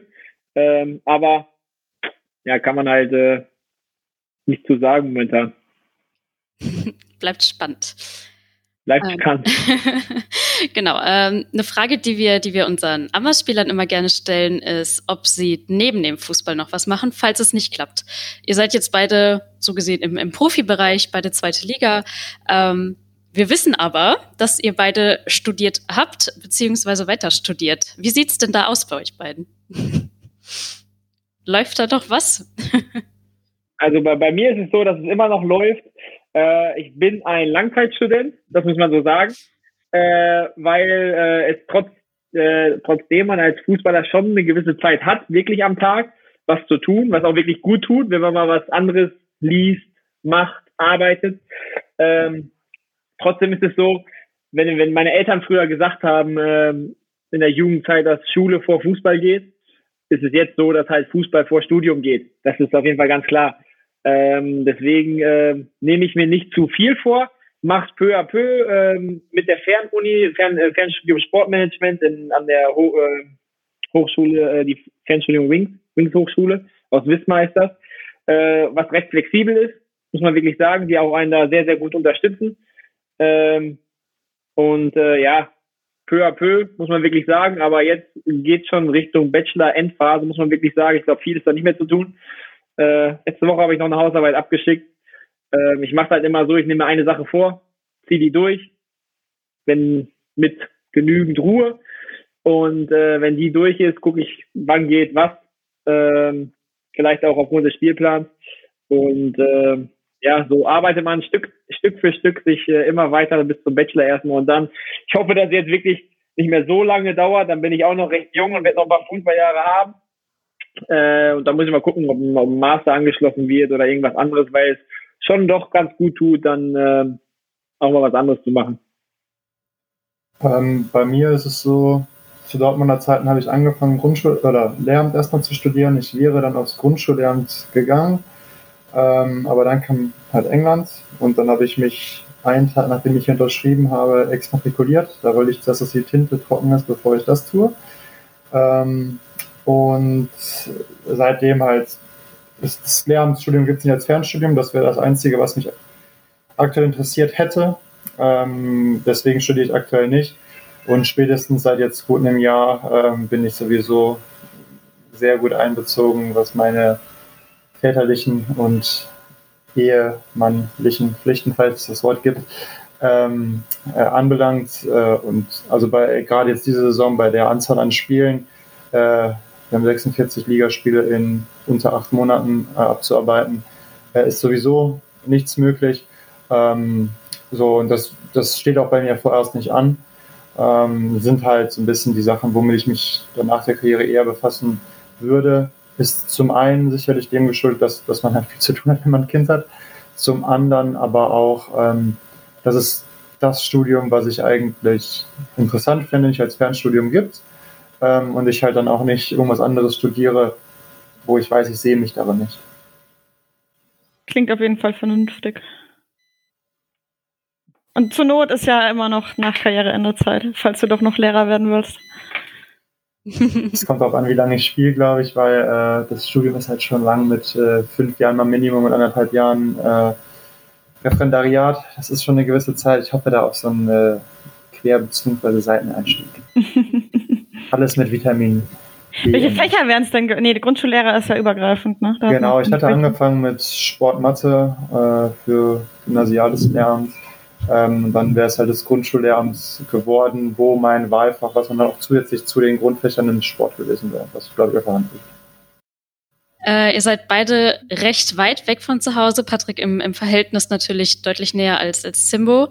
Ähm, wann konntet ihr gerade auch mit Blick auf Corona eure Familien das letzte Mal sehen?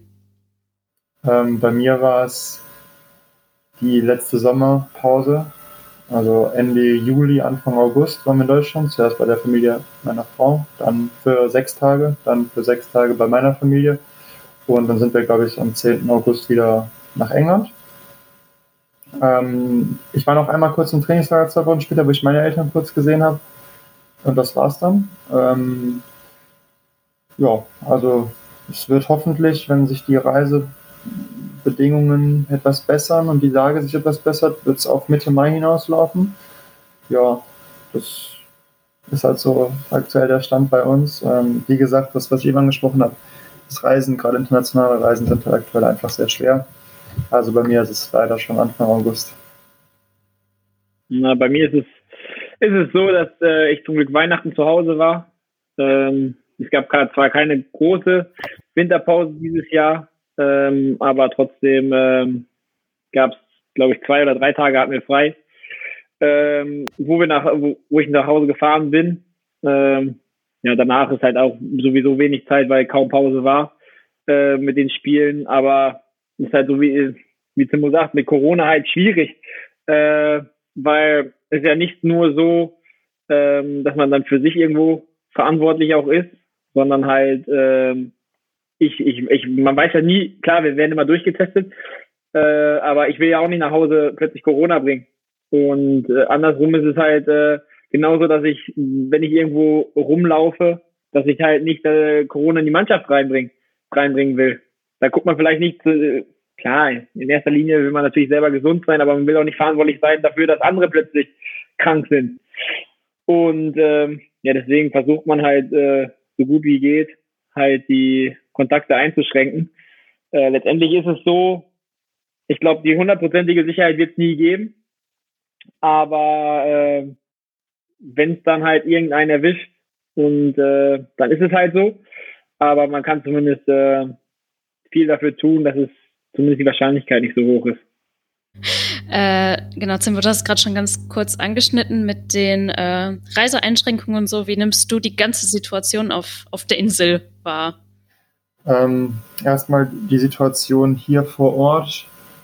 Ähm, so schlecht sie am Anfang war und so viele Fehler, ähm, Versäumnisse von Seiten der Regierung am Anfang getroffen worden sind, ähm, so gut läuft es jetzt halt. Ich meine, am Anfang war es eine absolute Katastrophe ähm, auch zwischenzeitlich, als hier halt unsere zweite Welle, die britische Mutation gewesen ist, mit 60.000 Infizierten am Tag, ich glaube 1500 Toten, also das sind, das sind ähm, sehr traurige Zahlen. Ähm, und man vergisst, glaube ich, irgendwann, wenn man abstumpft, es, sind, es ist eine Zahl, es ist eine Zahl. Nein, es sind halt immer Menschenleben und individuelle Schicksale und Familien, die dranhängen. Das ist wirklich tragisch einfach. Ähm, aber die Regierung hat es halt zum Glück verstanden, so mehr oder minder seit Jahresbeginn, ähm, harte Maßnahmen zu fahren. Die Bevölkerung hält sich größtenteils dran. Und äh, das Impfen läuft halt hier sehr gut an. Ich glaube, über 30 Millionen sind mittlerweile haben ihre erste Impfung empfangen.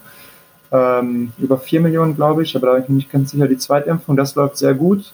Auch wenn es jetzt ein bisschen gedrosselt mit Tempo, also mit gedrosseltem Tempo weitergehen muss, weil ja man, glaube ich, den Konflikt hat zwischen EU und Nicht-EU, was die Verteilung der Impfdosen angeht. Ähm, so, da muss ich sagen, ist hier zumindest äh, Licht am Ende des Tunnels, weil, glaube ich, der Ernst der Lage irgendwann verstanden worden ist und man sich, das muss ich so hart sagen, nicht so dämlich dran stellt wie in Deutschland. Also, das, das ist ein Thema, da, da muss ich jetzt meine, meine Wortwahl achten, aber da könnte ich gelinde gesagt ausrasten, wenn man sieht, wie dumm Menschen zum einen sind, wie wenig sich Menschen an Verbote halten können wie verzweifelt die Kanzlerin probiert, Leute zu erreichen.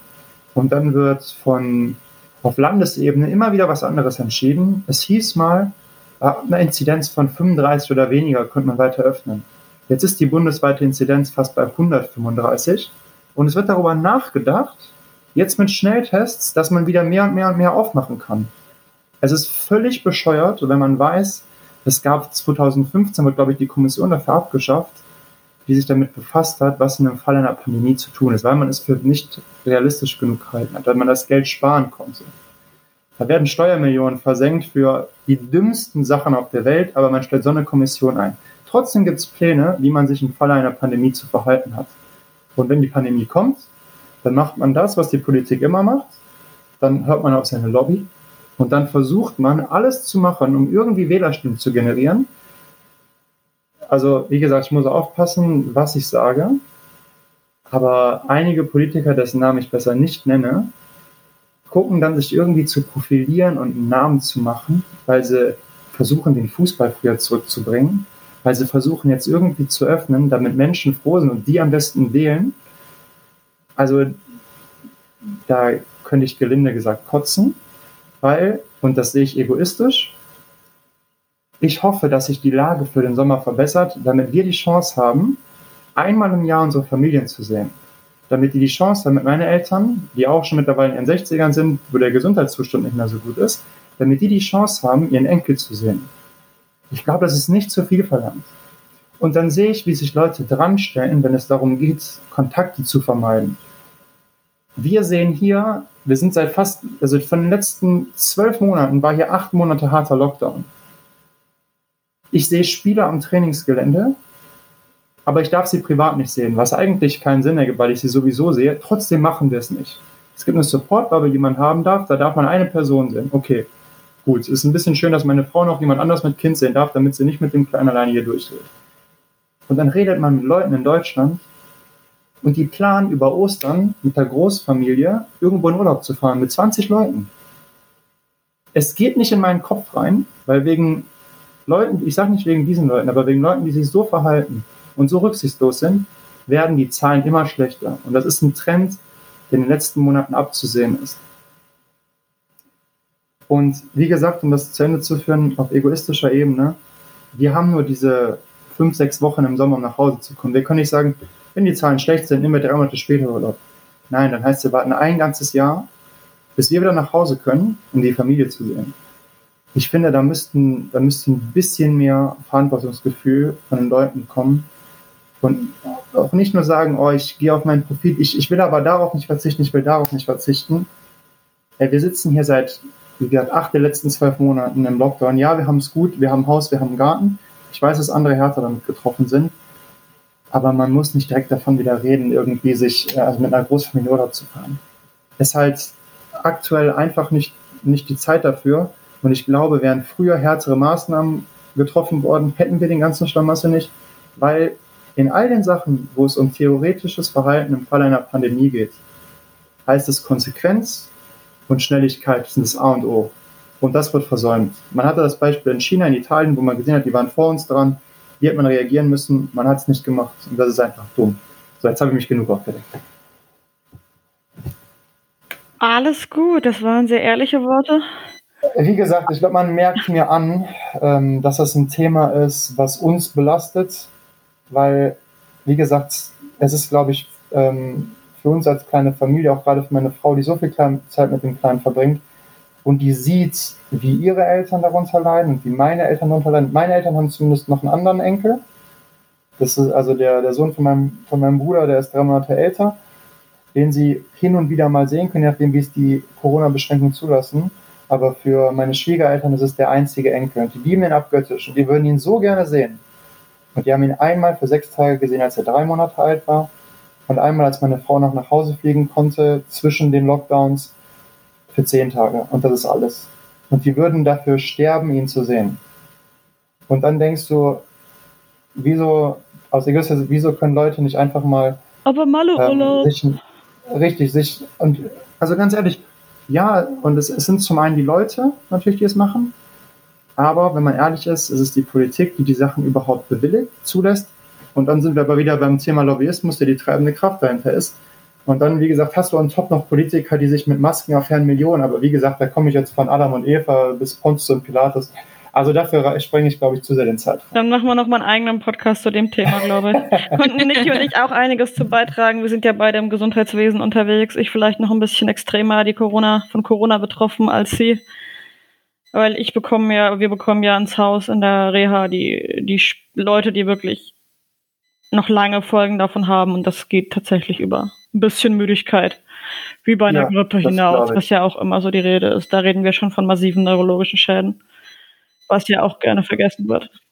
Genau, dann hast du die ganzen Verschwörungstheoretiker. Also wie gesagt, von denen fange ich jetzt gar nicht an.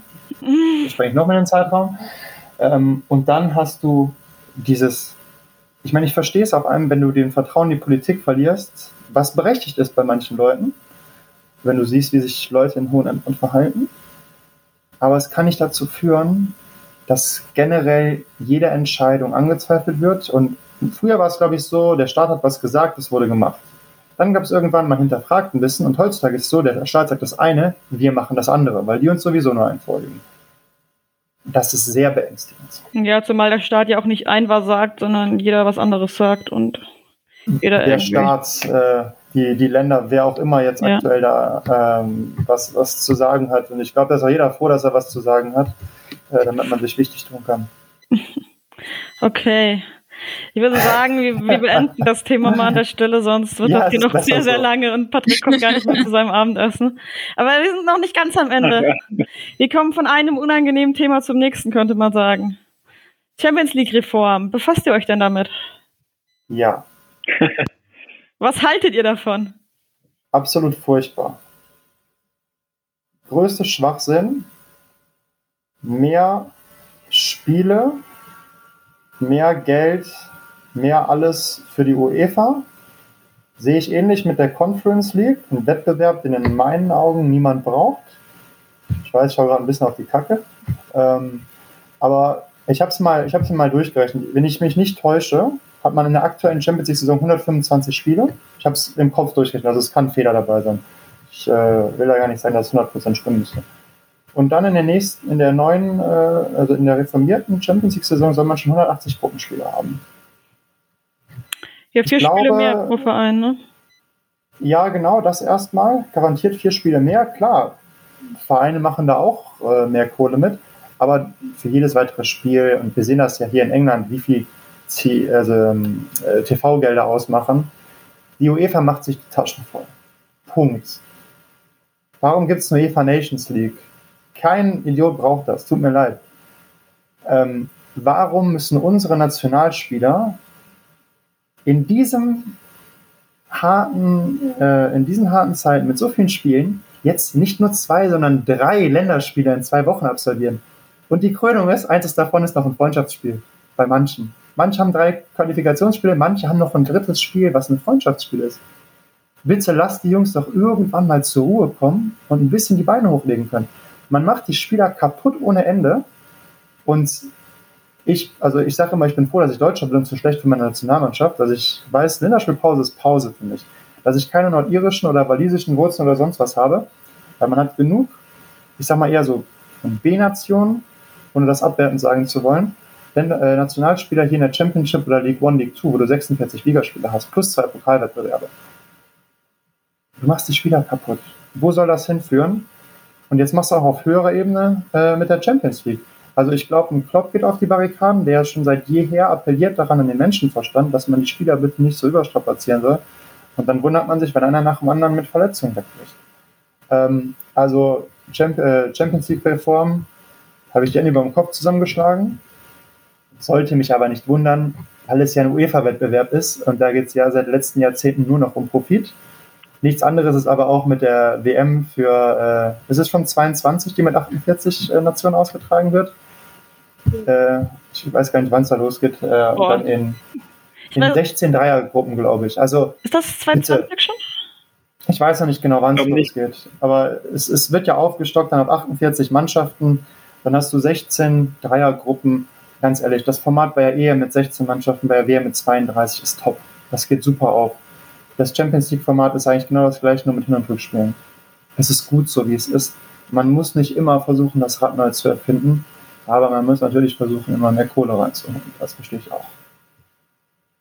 Patrick, du bist dran. ja, jetzt. Ja, echt. Na, ich, ich fand das äh, schon sensationell, wie du hier emotional äh, auf, auf beide Themen angesprungen bist. Ich glaube, ja, du hast, du hast, du hast ja auf jeden Fall recht. Ich glaube, dass du äh, emotionaler davon noch ein bisschen mehr betroffen bist, weil du es ja selbst an eigenem Leib erfährst in deiner Mannschaft. Ihr habt Nationalspieler, äh, ist jetzt bei uns nicht der Fall und ihr habt ja sowieso Unmengen an Spielen. Ihr habt 46 Spiele. Wo, wo, wo willst du damit hin? Du hast, du hast mir erzählt, da spielen Spieler von euch am Mittwoch und sollen äh, für die für die Nationalmannschaft und am Freitag wieder sollen sie wieder bei euch aufdrehen. Ich wollte gerade sagen, das Und ist ja die Krönung. Die spielen Mittwochabend. Die spielen Mittwochabend mit ihren Nationalmannschaften. Und manche davon sind Freundschaftsspiele. Und dann spielen Ja. wir Zur Freitag um Corona-Zeit, das drei. muss man sich auch noch mal geben. Ne? Richtig, das, das wäre noch die Quintessenz dann am Ende gewesen. Ähm, dann spielen wir Freitagmittag um 15 Uhr unserer Zeit in Preston. Das heißt, die können vielleicht Donnerstag früh hierhin erstmal kommen, dann trainieren wir und dann müssen wir Donnerstagnachmittag schon wieder reisen. Weil Preston ist fünf Stunden von uns weg. Ähm, von uns ist alles weit. Okay, liegt daran, dass Norwich so ein bisschen abgelegen ist. So, und das Spiel, es gibt keine Chance, das Spiel zu verlegen. Wir haben angefragt, nein, es wird nicht verlegt. Ähm, also ich, ich weiß nicht, inwiefern das irgendwo fair sein soll. Und also mir hängt diese Diskussion raus. Am Anfang, wo Corona war, hieß es, es muss, es muss die Sicherheit der Spieler gewährleistet sein, die Sicherheit und die Gesundheit. Jetzt ist es vielleicht sicherer, was ist denn mit der Gesundheit? Da geht es doch nicht nur darum, sich Corona einzufangen, da geht es doch auch noch darum, mit dem Körper irgendwie im besten Fall ein paar Jahre arbeiten zu können und eigentlich komplett zu verschleißen. Und wir sind am Anfang und das wird sich wahrscheinlich, denke ich, bis man wieder in einem normalen Rhythmus ist, für die Euro 2024 nicht groß ändern. Und das wird gerade die Nationalspieler nochmal extremer betreffen. Patrick, ich habe dich unterbrochen. alles, alles gut. Alles gut. Ich, ich weiß ja, dass, dass du halt einfach deutlich mehr betroffen bist. Ich habe jetzt dieses Jahr ist ja die erste, das erste Jahr auch, wo wir halt keine Winterpause haben. Und man merkt einfach auch, dass es bei uns bei 34 Spieltagen schlaucht. Und dann, dann will ich gar nicht wissen, wie es wirklich für die Leute ist, die einfach die Unmengen an Spiele spielen sollen. Das macht einfach, ich glaube, ich, ich glaube, ich habe gelesen, es sind insgesamt sollen 100 Spiele mehr sein in der Champions League. Äh, wohin oder wofür? Äh, man merkt ja selber schon, auch wenn man jetzt nicht betroffen ist, dass du guckst dir, du, du kannst ja gar nicht mehr alles gucken. Es werden einfach immer mehr Spiele, du verlierst den Bezug einfach dazu, die, sich diese, diese Spiele anzugucken, äh, weil es einfach keinen Spaß macht. Erstmal weißt du gar nicht, worum es gerade überhaupt geht. Ähm, dann weißt du in vielen Fällen sowieso, wie es ausgeht oder wie es dann in der Gruppenphase am Ende, Ende steht, wer weiterkommt und wer nicht. Und äh, ja, da, das macht ja, muss man ja wirklich sagen, keinen Spaß mehr dann, sich jeden Abend oder jeden Tag hinzusetzen und Fußball zu gucken. Also, also klar, klar, wir spielen vielleicht selber noch und haben dann vielleicht noch mehr Bezug zum Fußball. Äh, und du denkst mal manchmal, okay, ähm, du, du abschalten ist vielleicht mal gut, aber das kann mir ja keiner erzählen, dass einer da äh, sich wirklich sieben Tage die Woche du kannst ja sieben Tage die Woche quasi von morgens bis abends hinsetzen und Fußballspiele gucken. Das macht ja, das, das, das macht ja kein Mensch. Und dann ist es wie halt immer, aber es, Geld, Geld läuft halt. Ähm, aber aus, aus äh, menschlicher Sicht, aus Generationssicht, aus Spielersicht, aus Vereinssicht, finde ich, macht eigentlich alles keinen Sinn. Also wirklich gar keinen Sinn. Dankeschön. Also seid ihr euch da auch einig? Oder wir uns wahrscheinlich alle. So, jetzt ging es ja. ja. in erster Linie tatsächlich um die, ja, die Folgen für die Fußballer. Habt ihr euch auch schon mal so ein bisschen damit befasst, was so ein Aufblasen für die Fans bedeutet? Also natürlich sehen wir das viel aus Spielersicht. Ähm, aus, aus der Sicht eines, eines Fans, zum einen glaube ich, der Fußball jetzt gerade durch die Corona-Pandemie generell schon hat sich immer mehr entfremdet. Man ist immer mehr, du hast immer mehr das Gefühl, es gibt quasi die Menschheit und es gibt Fußballer. ähm, und ich finde die Tendenz halt sehr, sehr schade, weil ich finde, dass es, also dass es vielen Fußballern nicht gerecht wird, weil einige oder ich glaube der Großteil überhaupt nicht so tickt. Und diese Ausnahmestellung also wir hätten sie nicht gebraucht. Wir hätten nicht direkt wieder anfangen müssen zu spielen, weil man einfach denkt, okay, es ist nicht der richtige Zeitpunkt damals schon gewesen. Äh, und von außen wird es halt häufig dann so betrachtet, ach ja, wir müssen halt im Arsch zu Hause bleiben. Entschuldige meinen Ausdruck. ähm, aber die dürfen hier äh, schön wieder spielen und dann hast du natürlich auch noch ein paar Idioten, so muss man es nennen, ähm, die sich dann halt als Spieler nicht dran halten und auf einmal Hauspartys feiern. Natürlich wirkt das auch nochmal alles ein bisschen schlechter und es trägt dazu bei, dass man vielleicht auch als Fan ein bisschen den Bezug irgendwie dazu verliert, weil man denkt, es ist so eine, eine Parallelwelt und man hat, es ist schwer irgendwie noch richtig Teil davon zu sein. Also ich glaube, das, äh, was Simbo gerade angesprochen hat, ich glaube, irgendwo ist der Fußball, sagt man ja auch, ein Spiegelbild der Gesellschaft und es gibt halt auch im Fußball halt Leute, die muss man ja ganz klar so sagen, dumm sind und sich nicht an irgendwelche Regeln halten oder an sonst was, was Timbo eben schon recht emotional äh, aus, ausgedrückt hat. Ähm, viele andere Fußballer denken halt einfach gar nicht so, aber es kommen halt nur die Stimmen und die, die machen dann halt vieles einfach kaputt, äh, weil sie irgendwie ja gerade mal Lust haben, einfach mal ja eine Hausparty oder sowas zu feiern. Und da kann ich dann auch wirklich auch als ja, auch absolut verstehen als Fan, wenn du sagst, ja, was machen die denn da? Die denken doch, äh, die, die leben wirklich in einer Parallelwelt. Äh, was an sich ja, ja gar nicht so ist. Ähm, wir oder der Großteil ähm, hat halt auch äh, oder lebt mit den Einschränkungen oder versucht halt so gut wie mö möglich die Kontakte einzuschränken.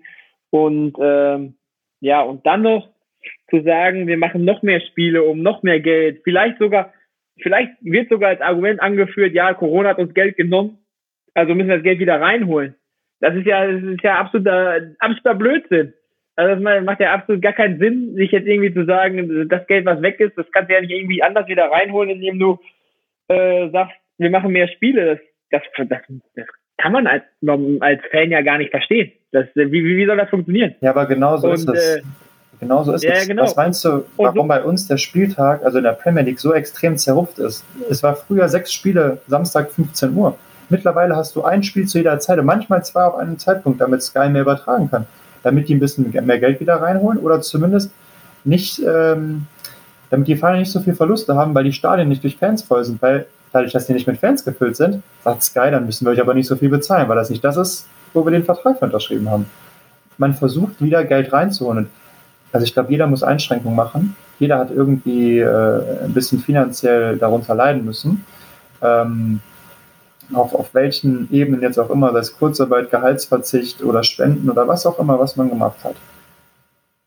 Aber dass dann so die Größten quasi versuchen, äh, davon auch irgendwie zu profitieren, ist, halt, ist halt pervers. Und da hast du halt nur mal die Dachgesellschaften, die das ausnutzen. Hast du, hast du mit Olympia und dem IOC nicht anders? Ja, das, und das, das ist halt absolut unverständlich einfach und da verstehe ich halt auch, dass Leute sich ich, das muss man ja so, so sagen, akzeptieren, verstehen, dass Leute sich einfach abwenden. Weil die sagen, ich finde ich halt schade, weil halt vor allem, es sind ja wirklich dann die, wie du sagst, so die, die wirklich die großen Sachen, die Großverbände, Champions League Reform und alles, ähm, in der zweiten Liga, da, da, da gibt es ja wirklich große Probleme auch finanziell, vielleicht auch für, für manche Vereine oder sonst was. Äh, aber ja, da, da wird ja nicht einfach, ja, das ist einfach, einfach ich weiß gar nicht, was ich jetzt sagen soll, weil einfach, man macht einen sprachlos. Ich finde es tatsächlich gerade mega interessant, was ihr sagt. Also nicht, weil ich jetzt finde, dass ihr, dass ihr Quatsch labert, das auf keinen Fall. Aber ich wollte tatsächlich so ein bisschen mehr hinaus auf, ähm, auf die aktiven Fans, auf die Allesfahrer. Und finde das ganz so. spannend, weil so dieses, wenn wir jetzt mal wirklich aus, ne, aus der, aus der BVB-Fan und der auch aktiven Fansicht zu sprechen, ähm, dass ähm, Fußball eine völlige in irgendwelchen Sphären rumschwebt, aber nicht in unseren. Das ist bei dieser Zug ist ja bei tatsächlich bei vielen Leuten, da wird Niki mir sicherlich zustimmen, schon abgefahren. Ähm, wenn wir jetzt gerade auch von Vereinen sprechen, die in dieser Champions League Region unterwegs sind. Ähm, da ist tatsächlich das Bewusstsein einfach da. Aber wo. Ja, ja, sag, was du sagen möchtest. Ja, ich, ich würde nur sagen, wenn, wenn du es auf Aktive siehst, ich kenne ja auch noch ein, zwei aus Dortmunder äh, Zeiten auch, oder euch ja auch, äh, äh, die, die, die sich ja wirklich auch für die Spiele, die in der Europa League teilweise bei Dortmund oder so, die irgendwo in, in den Ostländern waren, mit dem Zug irgendwie da drei Tage unterwegs waren.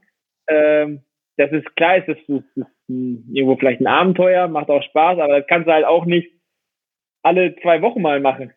Das macht ja keinen Sinn. Das ist ja auch, da mutest du dem ja auch viel zu. Und dann finde ich es auch teilweise schade. Man sieht ja immer wieder, dass es so Leute gibt, worauf die auch zu Recht stolz sein können, die dann sagen, wir haben seit dann und dann kein Spiel mehr verpasst.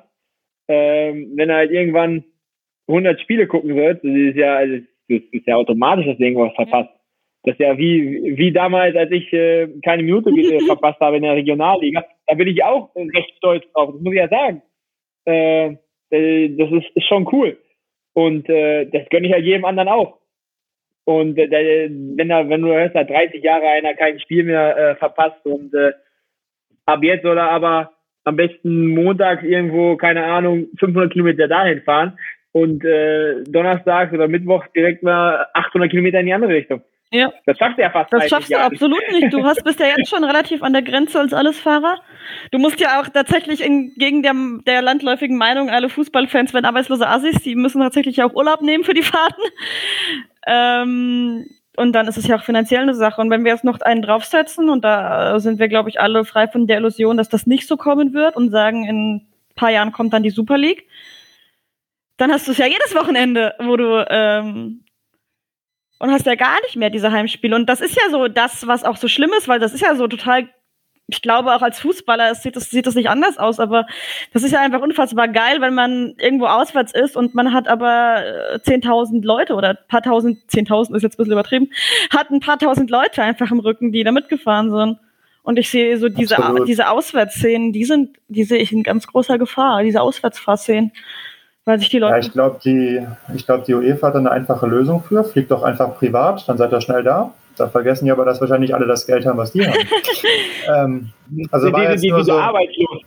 also war jetzt nur mal so meine Idee, wenn ich äh, wahrscheinlich für äh, diese Organisation arbeiten würde. ja, Ähm, oder man, so. man holt dann mehr Heimkarten, die man auch gut verkaufen kann.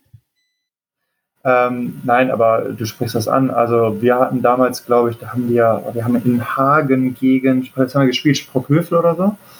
Ähm, damals noch in der Regionalliga West und wir hatten, glaube ich, 1000 oder so, die 1500, die mitgereist sind. Also das war ein Anhang an Auswärtsfans. Das bleibt dir im Kopf. Ähm, wir hatten es jetzt hier, ich glaube, da sind nach Wigan und das sind von uns aus fünf Stunden Autofahrt und es war ein Sonntag 12 Uhr Spiel. Die sind um 6 Uhr mit dem Bus los und du hast 5000 Fans da auf der Gästentribüne. Ne? Also es gibt ja einen Grund, warum dir so Sachen in Erinnerung bleiben. Einfach weil es außergewöhnlich ist und weil es halt schöne Momente sind. Es ist halt schade, wenn sowas mehr und mehr vielleicht verloren geht. Ähm, Im Endeffekt gibt es immer zwei Möglichkeiten, ein Problem zu beheben, finde ich. Das ist entweder top-down, das heißt, das müsste von oben vorgelegt werden und machen wir uns nichts vor, das wird nicht passieren. Oder bottom-up, und es muss halt äh, von vielen, und da reden wir halt von Millionen Leuten, von Millionen Fans, von den ganzen Fanvereinigungen, äh, die ihr Möglichstes tun müssen. Und ich glaube, die sind schon extrem dabei, irgendwie gegenzuwirken, weil diese Entfremdung nicht von der Hand zu weisen ist und weil die beängstigend ist. Ähm, wenn das alles nicht passiert, ich glaube, dann wird es spätestens irgendwann dazu kommen, dass du das Fußball halt ein Geschäft wird, der, das es nie gewesen ist, dass es nie sein sollte, was sich irgendwann Leute halt oder viele Leute nicht mehr leisten können. Und ich glaube, dann ist halt so ein bisschen der Fußball ausgestorben, mit dem wir noch groß geworden sind. Und wer weiß, wie andere Generationen groß werden. Ich hoffe, dass es nicht mal irgendein Sport für Eliten wird, weil ich das immer so schön fand äh, am Fußball. Das war nicht, äh, wie wenn man reiten muss, äh, reiten möchte, ich kann mir kein Pferd erlauben. Nein, also nur als Beispiel, es Mhm. gibt ja Sportarten, ähm, die manche Leute eher ausüben können als andere, mit anderen Hintergrund. Und im Fußball ist es so, du brauchst nicht mal als Schuhe zur Not, es muss einer einen Ball mitbringen und du kannst spielen. Punkt. Ich glaube, das ist so ein bisschen ja noch das, das Schöne daran. Äh, es, es kann eigentlich jeder, wenn er gut kicken kann, es irgendwie zu was bringen. Und ich fände es schade, wenn das verloren geht. Also ist sicherlich ein sehr, ähm, ja, vielleicht moralisch, romantisch geprägter Gedanke. Ähm, aber die Tendenz ist ja Erschreckend unverkennbar. und besorgniserregend. Man könnte jetzt böse munkeln, dass das irgendwie passt, dass das gerade in der Corona-Zeit alles durchgesetzt wird, wo keine Fans im Stadion sind und somit auch keine Plattform haben für ihre Meinung.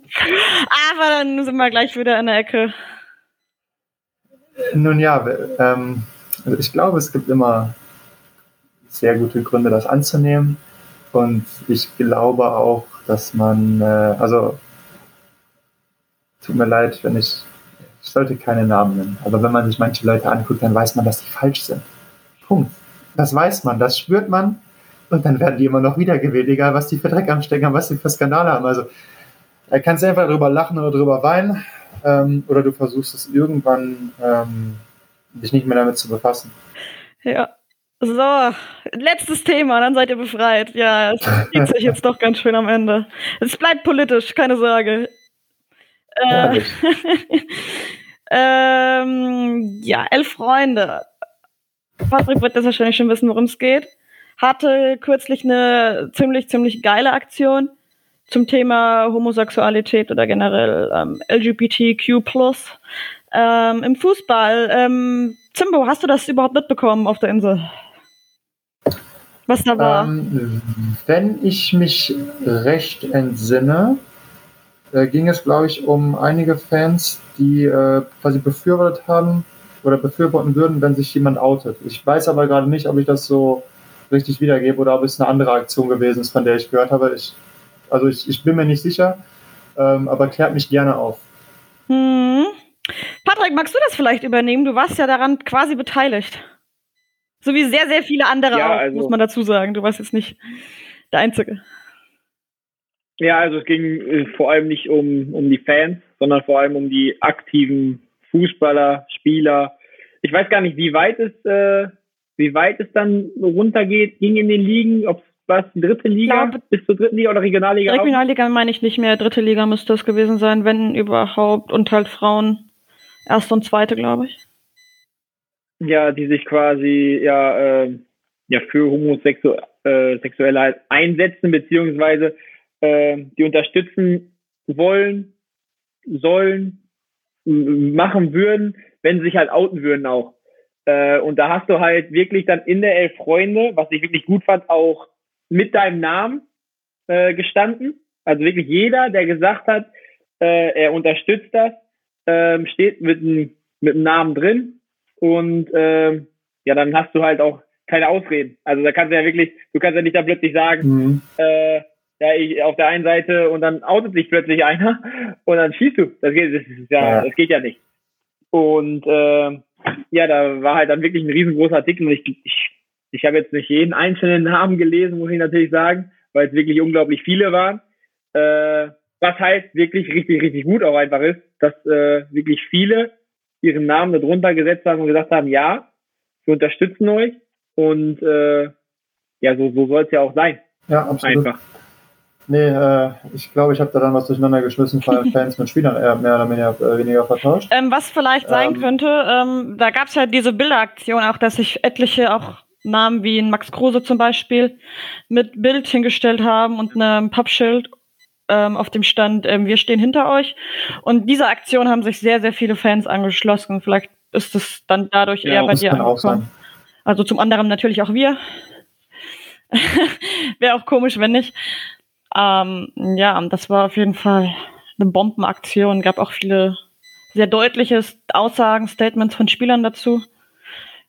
Ich glaube, Max Kruse war es wieder, der gesagt hat, ja, er würde auch die Leute, die Betroffenen, wenn die angepöbelt werden, auch schützen tatsächlich. Das fand ich ein starkes Statement. Amos Piper oder Amos Pieper, wie ähm, der Volksmund ihn nennt, hat sich da auch geäußert. Schöne Sache. Ja, und ihr seid euch da Also von den einzelnen Äußerungen habe ich, habe ich nichts mitbekommen. Wie gesagt, vielleicht habe ich halt nur so ein bisschen am Rande äh, gehört. Aber okay, Elf Freunde ist, glaube ich, in Deutschland fast präsenter als hier.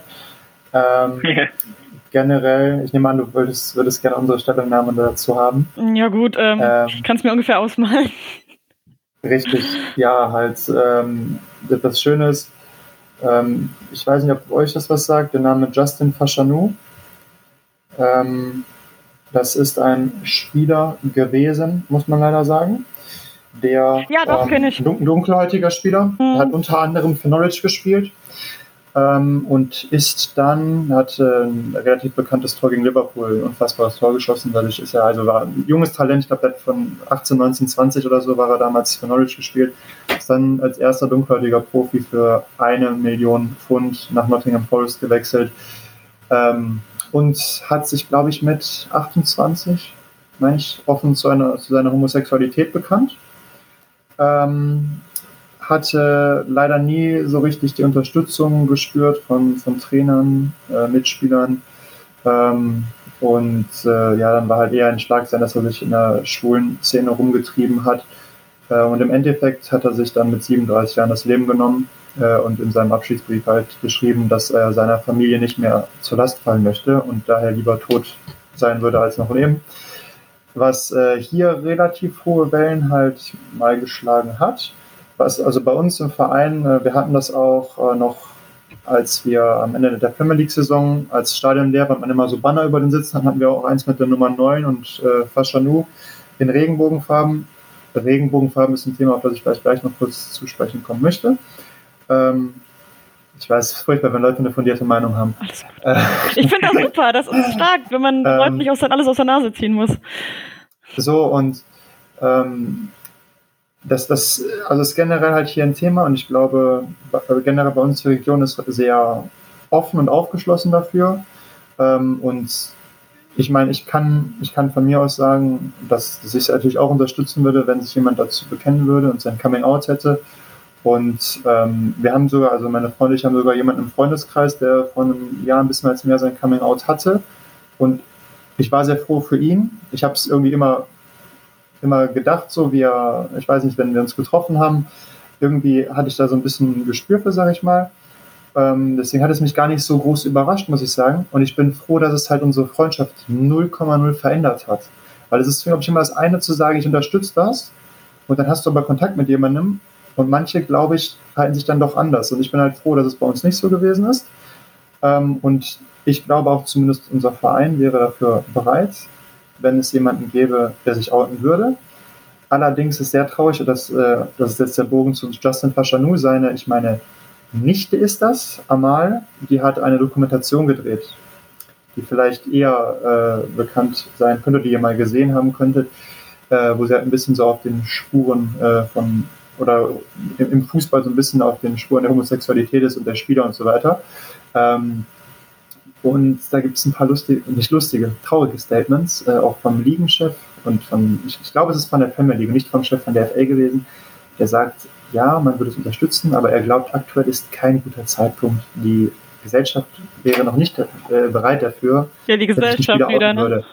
Was ich, was ich extrem schade finde, weil ein Leben zu leben oder jemand zu sein, der du nicht bist, stelle ich mir furchtbar vor.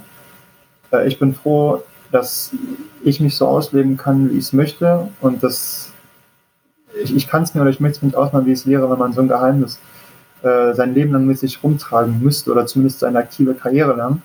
Ähm, und wie gesagt, das ist halt äh, vielleicht ganz, ganz interessant, mal sich damit zu befassen, mit Justin Faschenou beziehungsweise mit seiner Nichte, die halt ähm, da sehr interessant äh, darüber recherchiert hat und auch eine Stiftung ins Leben gerufen hat.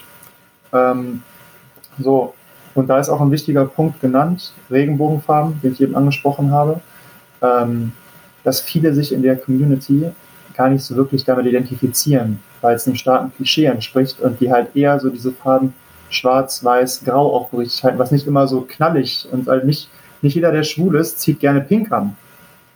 Nicht äh, jede Frau, die lesbisch hat, vielleicht gerade kurze Haare.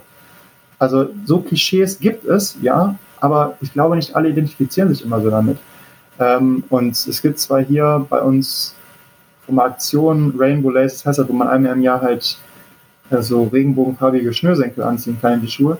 Aber im Endeffekt diese Aktion in Ehren, es wäre halt am besten, wenn es diese Aktion gar nicht bedürfte, weil es kein Problem ist, seine Sexualität auszuleben. Aber das ist halt, es wäre eine Idealwelt, dann, äh, das habe ich auch mal hier gesagt, weil hier war eine LGBT, glaube ich, hieß es Trainingssession. Ich weiß nicht, wo das Q oder das Plus dann noch abgeblieben ist, aber so hieß es. Es ähm, gibt tatsächlich sehr viele verschiedene Formen. Also die Grundform ist LGBT, also Lesbian, Gay, Bisexual, Bisexual Trans. Transgender wahrscheinlich. Und dann gibt's halt, weil man, dadurch sind ja nicht alle mit einbegriffen im Prinzip. Genau, ich mache es genau, mir immer einfach, ich, ich mache dann das Plus hinten dran, aber das gibt halt auch genau. andere, die sehen das halt anders, dass man halt jeden einzelnen Buchstaben mit dranhängt. Das kannst du eigentlich beliebiger erweitern, genau. dieses Wort. Und ich hatte halt damals schon gesagt, ich finde es gut, dass es sowas gibt, aber in der idealen Welt würde es nicht geben, weil einfach alle inkludiert sein könnten, aber das ist, glaube ich, mehr Wunschvorstellung, als dass äh, das in der Realität umsetzbar ist. Absolut, ja. Und wir sind halt auch noch nicht an diesem Punkt, ne, an dem es so wäre. Ich meine, in der idealen Welt ja, müsste halt sich auch, ist. ja, ja, absolut. In der idealen Welt müsste sich ja auch niemand outen, weil es einfach überhaupt völlig egal wäre, ob was er nun macht. Ja, ich, ich, das, das, sollte halt äh, den Blick auf den Menschen nicht ändern und das sollte den Menschen an sich nicht ändern. Ähm, aber es ist viel sollte, es ist viel konjunktiv. Das heißt, äh, es zeigt uns, wie weit wir damit von der Realität entfernt sind. Ich finde auch vor allem, was du gesagt hast mit dem, mit eurem Liga-Chef, der gesagt hat, das ist jetzt nicht der richtige Zeitpunkt. Ich finde das immer schwierig. Das kann man jetzt auch wieder, kann man auf Corona vielleicht auch beziehen, nochmal. Immer wenn Leute für andere sprechen wollen und sagen wollen, was vielleicht, vielleicht gut für die ist, ähm, und selber gar nicht, gar nicht in der, in der Haut halt einfach stecken. Das, das macht halt einfach keinen Sinn, ähm, für, über was zu sprechen, worüber, worüber man vielleicht auch gar keine Ahnung hat. Mhm. Ähm, und äh, ja, wie du sagst halt, das, das ist halt eigentlich etwas, was völlig normal sein sollte. Ähm, und ja, das ist ja, wenn, wenn Leute damit ein Problem haben, was, was, was sowieso schon äh, ja, unverständlich halt ist, äh, weil sind das dann schlechte Menschen. Das äh, macht ja keinen Sinn, dass das ändert ja, wie du sagst, äh, in deinem Freundeskreis, das, es ändert halt einfach nichts. Ähm, wen du jetzt vielleicht liebst, wen du nicht liebst oder was auch immer. Außerdem ist es immer noch eine persönliche Sache. Mhm. Und das sollte halt einfach ja, vollkommen normal sein. Und da halte ich einfach nie was von, wenn andere Leute für, ja, vielleicht auch für Betroffene einfach darüber äh, sprechen, was gut für die ist. Die haben ja, keine Ahnung. Philipp Lahm gefällt das. Und das macht halt einfach, ja, und da, das, er hat halt einfach, das macht halt einfach, äh, ja, in dem Moment dann einfach keinen Sinn. Und zu sagen jetzt, das würde momentan nicht passen, Mhm. äh, wann soll es besser passen als gleich? Also, es ist ja, kann, so, ich, so, so sieht das zumindest. kann ich eine Frage dazu stellen? Was ist denn eure Meinung dann zu dem Coming Out damals von Thomas Hitzelsberger gewesen, erst einmal? Das ist Frage 1. Und Frage 2 ist, das habe ich äh, Jahre später gelesen, auf sein Coming Out. Nee, nee, gar nicht. Das war kurz danach, kurz nach seinem Coming Out, dass er gesagt hat, er habe einen Nerv getroffen. Das ist ein Zitat von ihm, was ich sehr interessant fand. Äh, wer fängt an? Seit wann werden wir befragt im Podcast? Nee, ich finde das super, ich finde das super. Larissa, fang an. Okay. Äh, ja, das Coming Out selber, super Sache. Äh, Wahnsinns Respekt davor. Ähm, traurig, dass es nötig war oder ist. Ähm, ich muss zugeben, das Zitat, ich weiß ehrlich gesagt nicht, in welchem Zusammenhang das jetzt fiel. Es, es ging halt, ähm, glaube ich, generell darum, es, es gab halt eine, eine Debatte, glaube ich, danach, weil natürlich hat er damit was angestoßen, als er sein Coming Out hatte. Und ich glaube, es gab halt wieder kontroverse Meinungen dazu. Und dann wieder halt das Thema, was wir auch gerade hatten, ist die Gesellschaft eigentlich bereit dafür, äh, den ganzen Schwachsinn eigentlich. Und er hatte dann, glaube ich, gesagt, dass er ähm, meinte, einen Nerv damit getroffen zu haben, weil er halt gesehen hat, wie extrem die Reaktionen darauf waren und wie das polarisiert hat. Ja. Ich finde, ich glaube, das hat er auch anders erwartet. Schade, dass das dann im Prinzip eigentlich in Bezug auf aktive Spieler relativ wenig gebracht hat. Das hat er auch, glaube ich, so sich geäußert, dass er hofft, dadurch so ein bisschen was anstoßen zu können. Im Prinzip ist es ja Mhm. dann doch im Sande verlaufen. Ähm, was man find, aber doch sieht, ist, er ist offen schwul, er ist trotzdem noch weiter im Fußball unterwegs, er ist auch in einer gewissen Position und eigentlich hat keiner was dagegen. Also man hört jetzt nichts, also ich habe noch nie irgendwas gelesen, dass einer sagt, ja, da, das darf er aber nicht, weil er ist halt schwul. Ähm, also auch auf Social Media habe ich da bislang wenig mitbekommen tatsächlich. Das finde ich eigentlich schon mal gut. Um, dass man einfach mal. Wow, was war das? Irgendeiner hat gerade wahnsinnig lautes Geräusch gegeben. Das finde ich schon mal gut, dass das einfach da jemand ist, der geoutet ist und ähm, trotzdem noch einen Fuß auch in der Tür hat im Fußball, ähm, dass das einfach möglich ist, ohne dass ähm, die Welt zusammenbricht. Das war vorher klar, aber dass es die Leute nur noch sehen. Ähm, ich hätte mir auch gewünscht, dass das mehr ähm, noch mehr dabei rumkommt tatsächlich. Ähm, jetzt habe ich mich gerade selber verrannt. Wo wollte ich hin mit meiner Aussage? Ich glaube auch so ein bisschen, ähm, dass es dann auch schon wieder zu spät war für aktive Spieler, sich zu outen. In dem Sinne, dass, wenn es ein sehr guter Spieler ist, er ja dann auch ein bisschen die Länderspiele im Blick haben muss. Russland, Katar, wissen wir alle, ist eine Sache, die nicht so einfach ist als homosexueller Spieler. Ähm, das könnte sein, dass das so ein bisschen das Ganze wieder torpediert hat, was natürlich auch unfassbar schade wäre, weil sowas sollte nie eigentlich bei sowas Essentiellem im Leben eine Rolle spielen. Hört ihr mich noch? Weil ich sehe gerade keinen Mikrofonausschlag mehr. Gut. Äh, alles gut. ähm, das ist halt immer, so- das ist halt so eine ganz schwierige Sache, dieses Thema im Fußball, weil du so viele Faktoren hast, die mit reinkommen. Ähm, und man ist auch irgendwie immer so ein bisschen ein doofes Gefühl ist, zu sagen, ja, man sollte das, also der und derjenige sollte das tun, weil es ja im Endeffekt immer noch deren Leben, deren Entscheidung ist. Ähm, ich sehe es halt so, ähm, wie das ein Freunde auch schon so schön angestoßen hat, man kann eigentlich immer nur wieder dafür sorgen, dass dieser Weg leichter wird für die Leute. Ähm, ihnen Unterstützung zusichern, wenn man so will. Wie das ja auch tatsächlich ganz richtig gemacht wurde von Elf Freunde. was ich deswegen auch ein unfassbar gutes Zeichen finde. Und wie Patrick auch gerade sehr schön ansprach, nicht versuchen wollen, da irgendwelche Regeln aufzustellen, als, naja, Außenstehender, Außenstehende, was auch immer. Ähm, weil im Endeffekt steckt keiner von uns, oder ja, ich gehe jetzt mal davon aus, bei euch beiden, keiner von uns in der Haut einer solchen Person. Ähm, und dann ist es immer so ein bisschen zweischneidig, selber da irgendwie Regeln aufzustellen oder aufstellen zu wollen oder irgendwas vorgeben zu wollen. Man kann immer nur dafür sorgen, dass es für die Leute leichter wird. Und da sehe ich auch alle in der Pflicht, das zu tun. Patrick, du guckst so skeptisch. Was möchtest du sagen? Nee, ich ist ja absolut, absolut richtig, was, was du da sagst.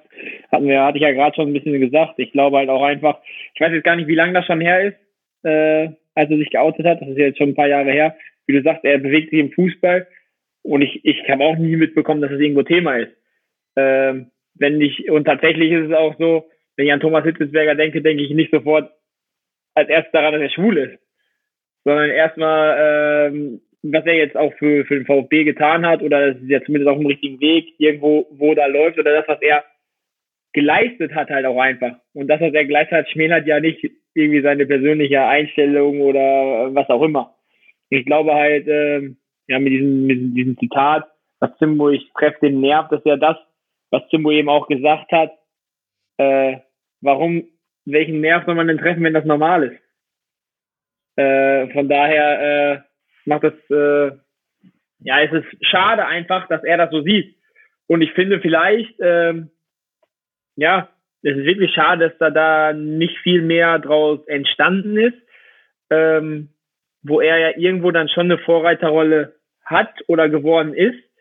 Und ich bin mir ziemlich sicher, er wäre auch absolut äh, bereit, da irgendwie Leute dann auch zu unterstützen, wenn sie irgendwie mal oder mal, mal mit denen darüber zu sprechen. Aber da sind wir jetzt wieder beim gleichen Thema. Ich kenne Thomas Hitzelsberger nicht. Ich weiß nicht, äh, also ich will, ich will auch gar nicht, ich will ihn da jetzt auch irgendwo nirgendwo reindrängen oder sowas, weil ich nicht für ihn sprechen will. Vielleicht äh, ist er privat voll der Arsch, man weiß es nicht. ja, das weiß man auch nicht. Aber, aber auch, äh, aber das, das ist es ja. Ist ja. Der kann Arsch sein, der kann total toll sein. Äh, das ist, erstmal steckst du nicht drin äh, in der Haut von, von Thomas Hitzelsberger. Und ähm, ja, weißt du halt auch einfach nicht. Ich finde es auch einfach unglaublich toll mutig, dass er es dann, dann wirklich gemacht hat und gesagt hat, dass er sich dazu bekannt hat. Und äh, ja, wie du sagst, ich kann mich jetzt nicht dran erinnern, dass er irgendwie jetzt oder jetzt stand jetzt gerade negative äh, ja, Kommentare oder sowas fallen. Zumindest nicht bei dem Thema. Was auch so richtig. Richtig, die negativen Schlagzeilen beim VfB sind eher mit den internen Querelen da in der. Die hatte ja, er schon, ne, die negativen Schlagzeilen. Ja. Richtig, aber okay, das hat, wie gesagt, das hat nichts mit der genau. Sexualität zu tun. Sorry, ja, Niki, genau. ich wollte nicht reingrätschen, du hast noch gar nichts dazu gesagt.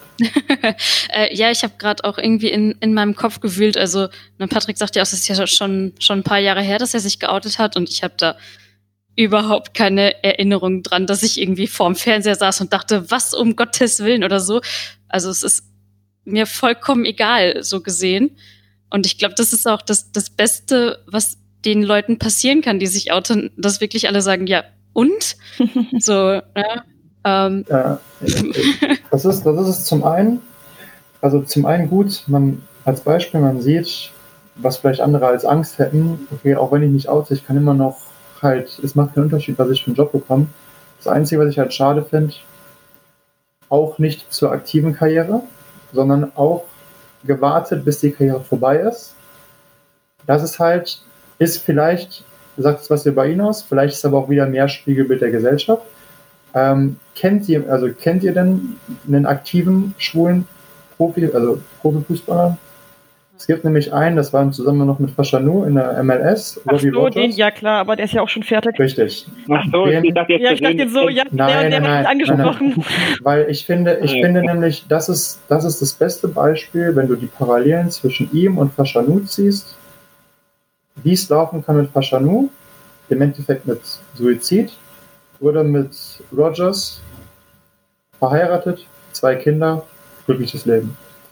Und auch noch. Und ich glaube, das sollte vielen Menschen einen Denkanstoß geben, was würden die sich für ihr eigenes Leben wünschen? Ein Suizid mit 37, 38, ich weiß gerade nicht genau, nagel mich bitte nicht auf eine Zahl fest. Oder glücklich verheiratet mit zwei Kindern. Ich glaube, da wird sich jeder zweites auswählen. Und ähm, das äh, sollte zumindest Leuten, die ähm, da relativ also homophob oder es ist ja, also wie auch immer sie ausgerichtet sind, dass sie. Ähm, du kannst auch ein anderes Wort mit H sagen. das werde ich nicht. Ähm, ähm, das, das muss ja eigentlich schon Antwort genug darauf sein, wie man sich zu verhalten hätte. Schön. Moralapostel, ne? Nee, aber schönes Schlusswort. Also ich würde jetzt tatsächlich sagen, das war ein sehr schönes Schlusswort. Das nehmen wir alle mit ins Bett, nach Hause, was auch immer. Das machen wir. War eine sehr spaßige gut, gut. Runde mit euch. Hat doch ein bisschen ich, länger Ich entschuldige mich, genau, dass es größtenteils wegen mir ausgeartet ist. Äh, gerade der emotionale Part so nach einer Stunde hat, glaube ich, einiges an Zeit in Anspruch genommen. äh, aber ich glaube, wir hatten nachher doch alle interessante Themen und ein bisschen was zu lachen. Alles gut. Also bin da lieber so rum. Das ist immer schön, wenn das in die Richtung ausartet. Gut, gut. Immer gut, wenn, was, wenn es was zu erzählen gibt und auch, wenn man mal sich austauschen kann über Meinungen. Deswegen hat sehr viel Spaß gemacht. Gut. Absolut. Das ist ja das Schöne am Podcast, dass man, dass es nicht ein reines Frage-Antwort-Spiel ist, sondern man sich tatsächlich austauscht. Außerdem also, haben wir den Vorteil, dass wir Zimbos Antworten nicht alle abtippen müssen. das ist sehr erleichternd. Alter, für sowas muss man Praktikanten einstellen. Ja, aber unser Praktikant ist mittlerweile kein Praktikant mehr. Ja, das ist ja, wenn du dich ich bedanke mich auf jeden Fall für die Einladung. Es hat mir sehr viel Spaß gemacht und es war schön, äh, sich da auch mal mit, mit Leuten, die ich bis dato nicht kannte und Patrick äh, danke, danke. auszutauschen. Das freut mich. Da kann ich mich, kann ich, kann ich mich nur anschließen. Hat wirklich sehr viel Spaß gemacht. Ähm, kann man gerne auch mal wiederholen. Und ähm, ja, ich kenne euch alle. Also, ich, kann euch, ich, kann euch, kann, ich kann euch alle, konnte euch alle vorher schon einschätzen und äh, nee, hat sehr viel Spaß Schön. gemacht. Das freut uns. Also mich, ich hoffe Niki auch. Ja. und dann drücke ich jetzt mal auf Aufnahme Stopp.